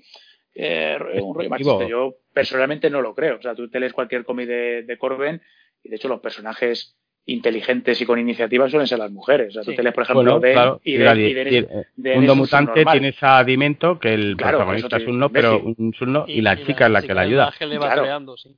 Y, en, y en- de- tú ves que el protagonista femenino es la que tiene cerebro, tú te lees Jeremy Broad y la que tiene realmente más y si te das cuenta y si te das cuenta siempre traspolaba el, el tío era un poco rollo Howard porque traspolaba un tío que era un mierda en un mundo real que se volvía un cachas y un mazao en el en el mundo fantástico. porque Dennis, Dennis como, es, como, era, como era Almuric sí, eso es. Blood, Star también pero vamos que la esa es de Howard pero luego por ejemplo en, en Den es lo que dice Ryan es un un oficinista que pasa a convertirse en un, en un bicho carne. Y, el, y la, la, la, protagonista femenina, que es un, una mujer turgente y explosiva, en la vida real era una tía, no sé, me acuerdo, del siglo XVIII, que era una tía enferma y tísica. Entonces, eh, sí, es un poco ese rollo que tenía Howard, porque en el Murik al final es igual. Es un tío que viaja a las dimensiones y, y ahí se convierte en una bestia parda, ¿no? Entonces, sí, es un poco ese, ese rollo. Bueno, de hecho, es, debe ser del mismo, casi del mismo pueblo que Howard, ¿no? Tiene un poco ese rollo también, de ahí del medio este. Sí, un poco. Bueno, este era, este era, vivía en, en Texas, ahí perdido. O sea que, pues bueno, que fíjate que un, que a mí me flipa que un tío que, que dibuje como Corbin en, en un sitio como Texas en, en los años 70 llegara a lo que llegó a ser. También tuvo su, su, su época de, de, pues un poco no de paria, pero un poco de ser ignorado porque a lo mejor lo que contaba no era lo que la gente quería. Yo creo que, que, el tío, yo creo que el tío se, o sea, al final se cabrearía con todo el mundo, porque a lo mejor esperaba más reconocimiento del que obtuvo, pero y luego también que, claro, yo creo que en un momento dado, en los 80 a mediados, cuando se acabó todo ese boom del cómic fantástico y demás, yo creo que ya el, el tema de de, tanto contenido eh, sexual o sensual, de toda manera, tanta exposición del, cuerpo, yo creo que ya no se llevaba. Sí, y la las tramas que muchas veces eran historias o fantásticas o apocalípticas. Eh, la mayoría de. Ah, tenemos a, Rolf, que era otro mundo donde habían evolucionado los animales y tal. Sí, sí. Tiene un montón de obras que de verdad que ojalá ese se lance y empiece a sacarlas todas.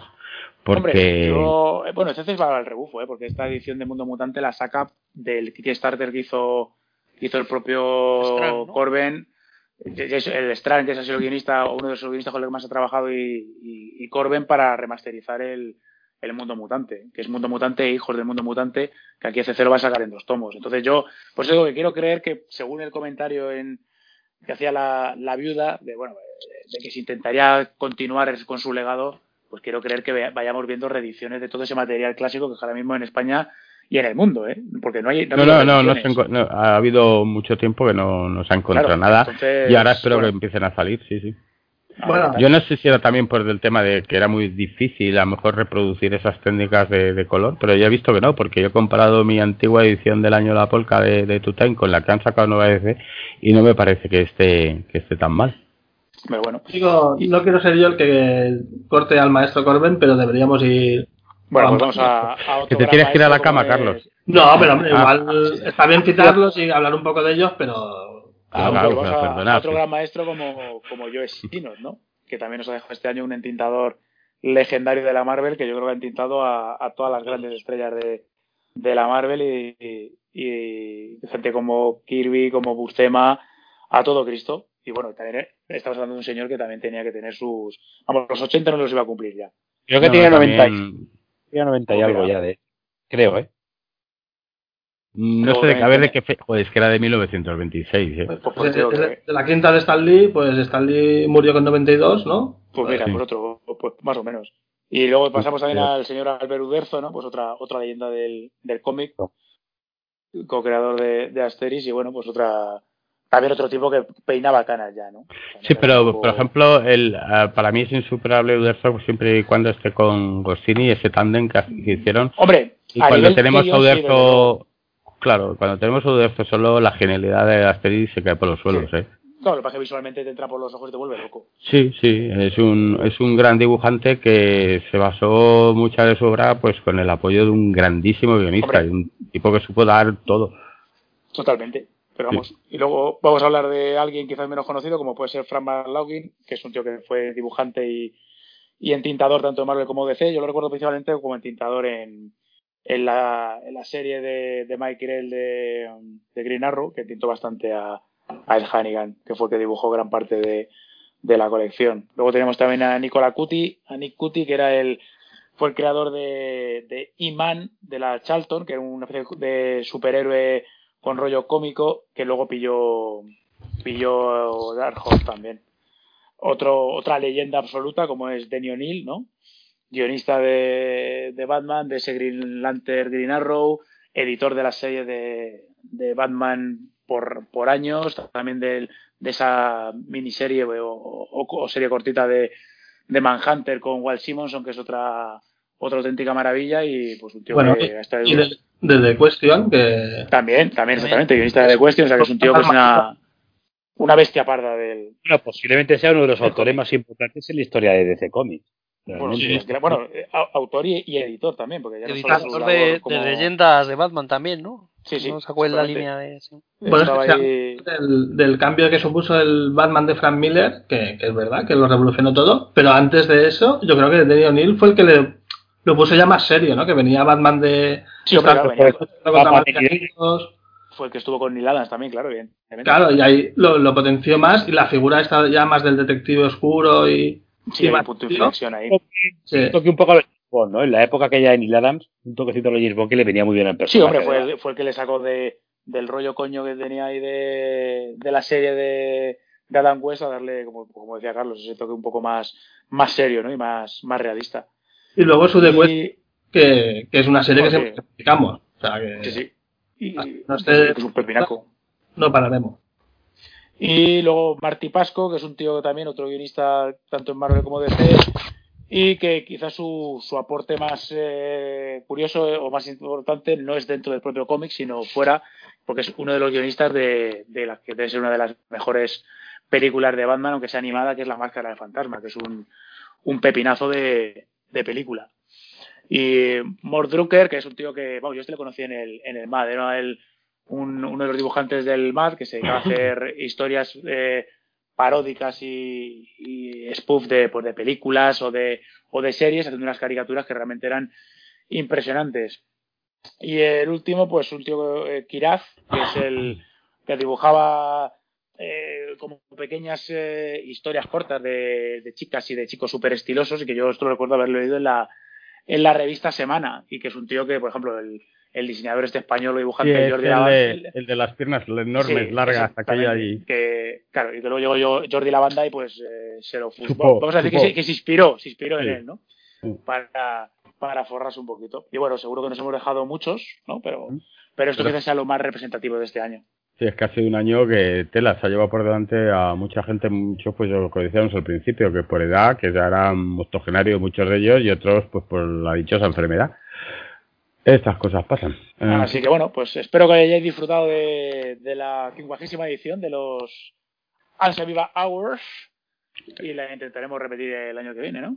el año más que viene, eh, sí. eh, Tomar, antes de, antes de despedirnos tendríamos que medio anunciar que, que en principio, si no pasa nada raro, para enero tendremos a Julián Clemente para comentar el plan editorial del 2021. pero va a venir. Pues ya me dijo que sí el otro día. Ah, vale. Ya, ya está grabado, como ahora no venga, ya está. Ya está, Pues, ya la has cagado, le ¿eh? echamos la culpa a Pues, Sergio. Le echamos la culpa a Sergio fuera. claro. Esto se puede editar todavía. Ahora, suena el teléfono de Sergio. Sergio, yo no dije nada. Yo no, yo no. Te dije que no me llamaras a este número. Lo ¿Quién tengo, eres tú? Lo, tengo por escrito, lo tengo, lo tengo por escrito.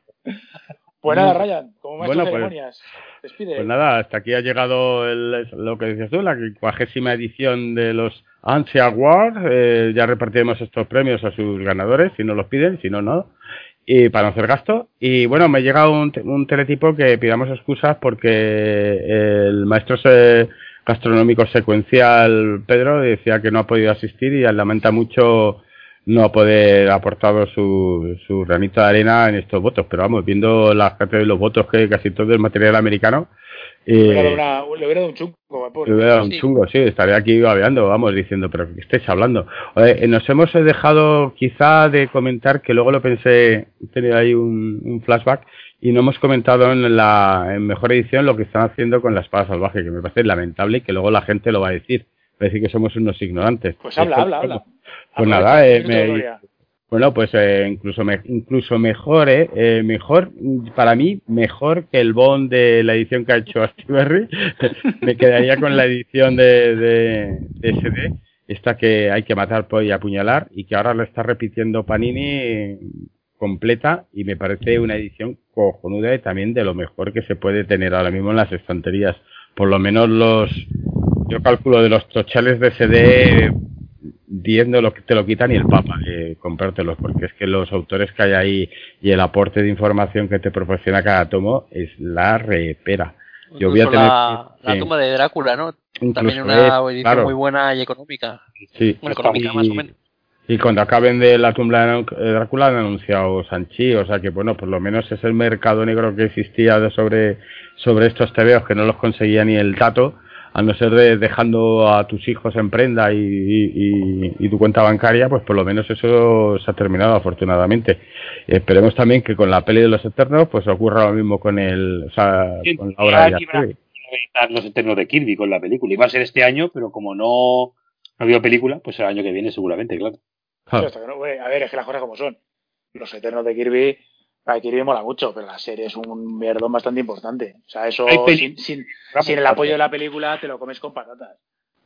Hombre, pero- Pero bien comido, ¿eh? Pero sí, sí, efectivamente. Bueno, bien comido no, bien comido no, porque se lo ha comido todo el mundo, porque ese es uno de los tomos eh, archiagotados, los eternos de Jack Kirby. Ahí lo dejo. Porque la, pues porque la gente, bueno, si se agotó el del hombre hormiga, que es para verlo, el, el de Jack Kirby. No, pasó en negra, si lo sacan como esto de- si lo sacan como lo de la tumba de Drácula en plan económico y no serán muchos tomos, la gente se lo pillará porque al final es Kirby y oye, por, por conveniencia, En teoría, Kirby estaba anunciado en dos tomos, segundo que nos dijo Clemente el año pasado en el programa. Sí, es que, claro, tampoco es mucho, ¿eh? Las cosas como son. claro, sí, sí, es muy poco. Creo que son, igual son 15 o 20 números o algo así. Como eso, ya hay muchos fans de Kirby que igual se quedó. Pero hay muchos fans de Kirby de la Marvel, no de DC. Porque el Kirby de el, el Kamandi, eso sí que es una pena. el Kamandi no está, no, vamos, eh, gracias al crowdfunding pues ha vendido lo que se ha vendido, pero por ejemplo el otro que sacaron también que estaba basado en los en el poderes cósmicos creo que se llamaba o algo así, el de los juguetes. Sí, bueno, es que Claro, es que eso, Bueno, pero ahí eso también, sido- pero ahí también, pero ahí también fue una jugada arriesgada. Es decir, ahí está sacando una serie, van a ser unos juguetes que aquí en España se comieron un torrao, pese a ser infinitamente mejores que los de Secret War, y ahí está sacando un Kirby que el, el señor ya estaba mayor. O sea, Ujú. ya. No, pero mira, su plenitud. han sacado su Demon y han anunciado para el año que viene el OMAC. O sea que más o menos. Hombre, pero es que a mí Maxi me parece. De hecho, a mí lo que me parece una- un lamentable es que no se ha vendido el, el Kamandi, porque a mí Kamandi me parece un pepino. Pero se ha vendido a cabo con el tema de crowdfunding, ¿eh? Pues mucha gente pidió por ahí ya. Puede Claro, ser, sí, puede ser, no sé. Bueno, y, estamos- y, y también otra de las obras que está todavía por publicar, eh, hablando de Omar, que es el Omar de John Byrne, que me parece también un Sí, pedazo cómic es ¿eh? es, Muy bueno, es sí. una de las bueno. grandes últimas obras de, de, de Sí, sí. Estaba el tío que se salía. ¿Qué tal se ha eh, no, lo hemos dicho nosotros, ¿eh, Sergio? Lo han dicho ellos solos. Sí, sí. al camino de ¿Qué Dios. Al final hemos entrado ahí sin quererlo por el agujero. ¿Y qué- qué- qué hablar. Demon? No va a haber un programa, ¿eh? Libreros, ¿qué tal se vendió Demon? El Demon, Sí.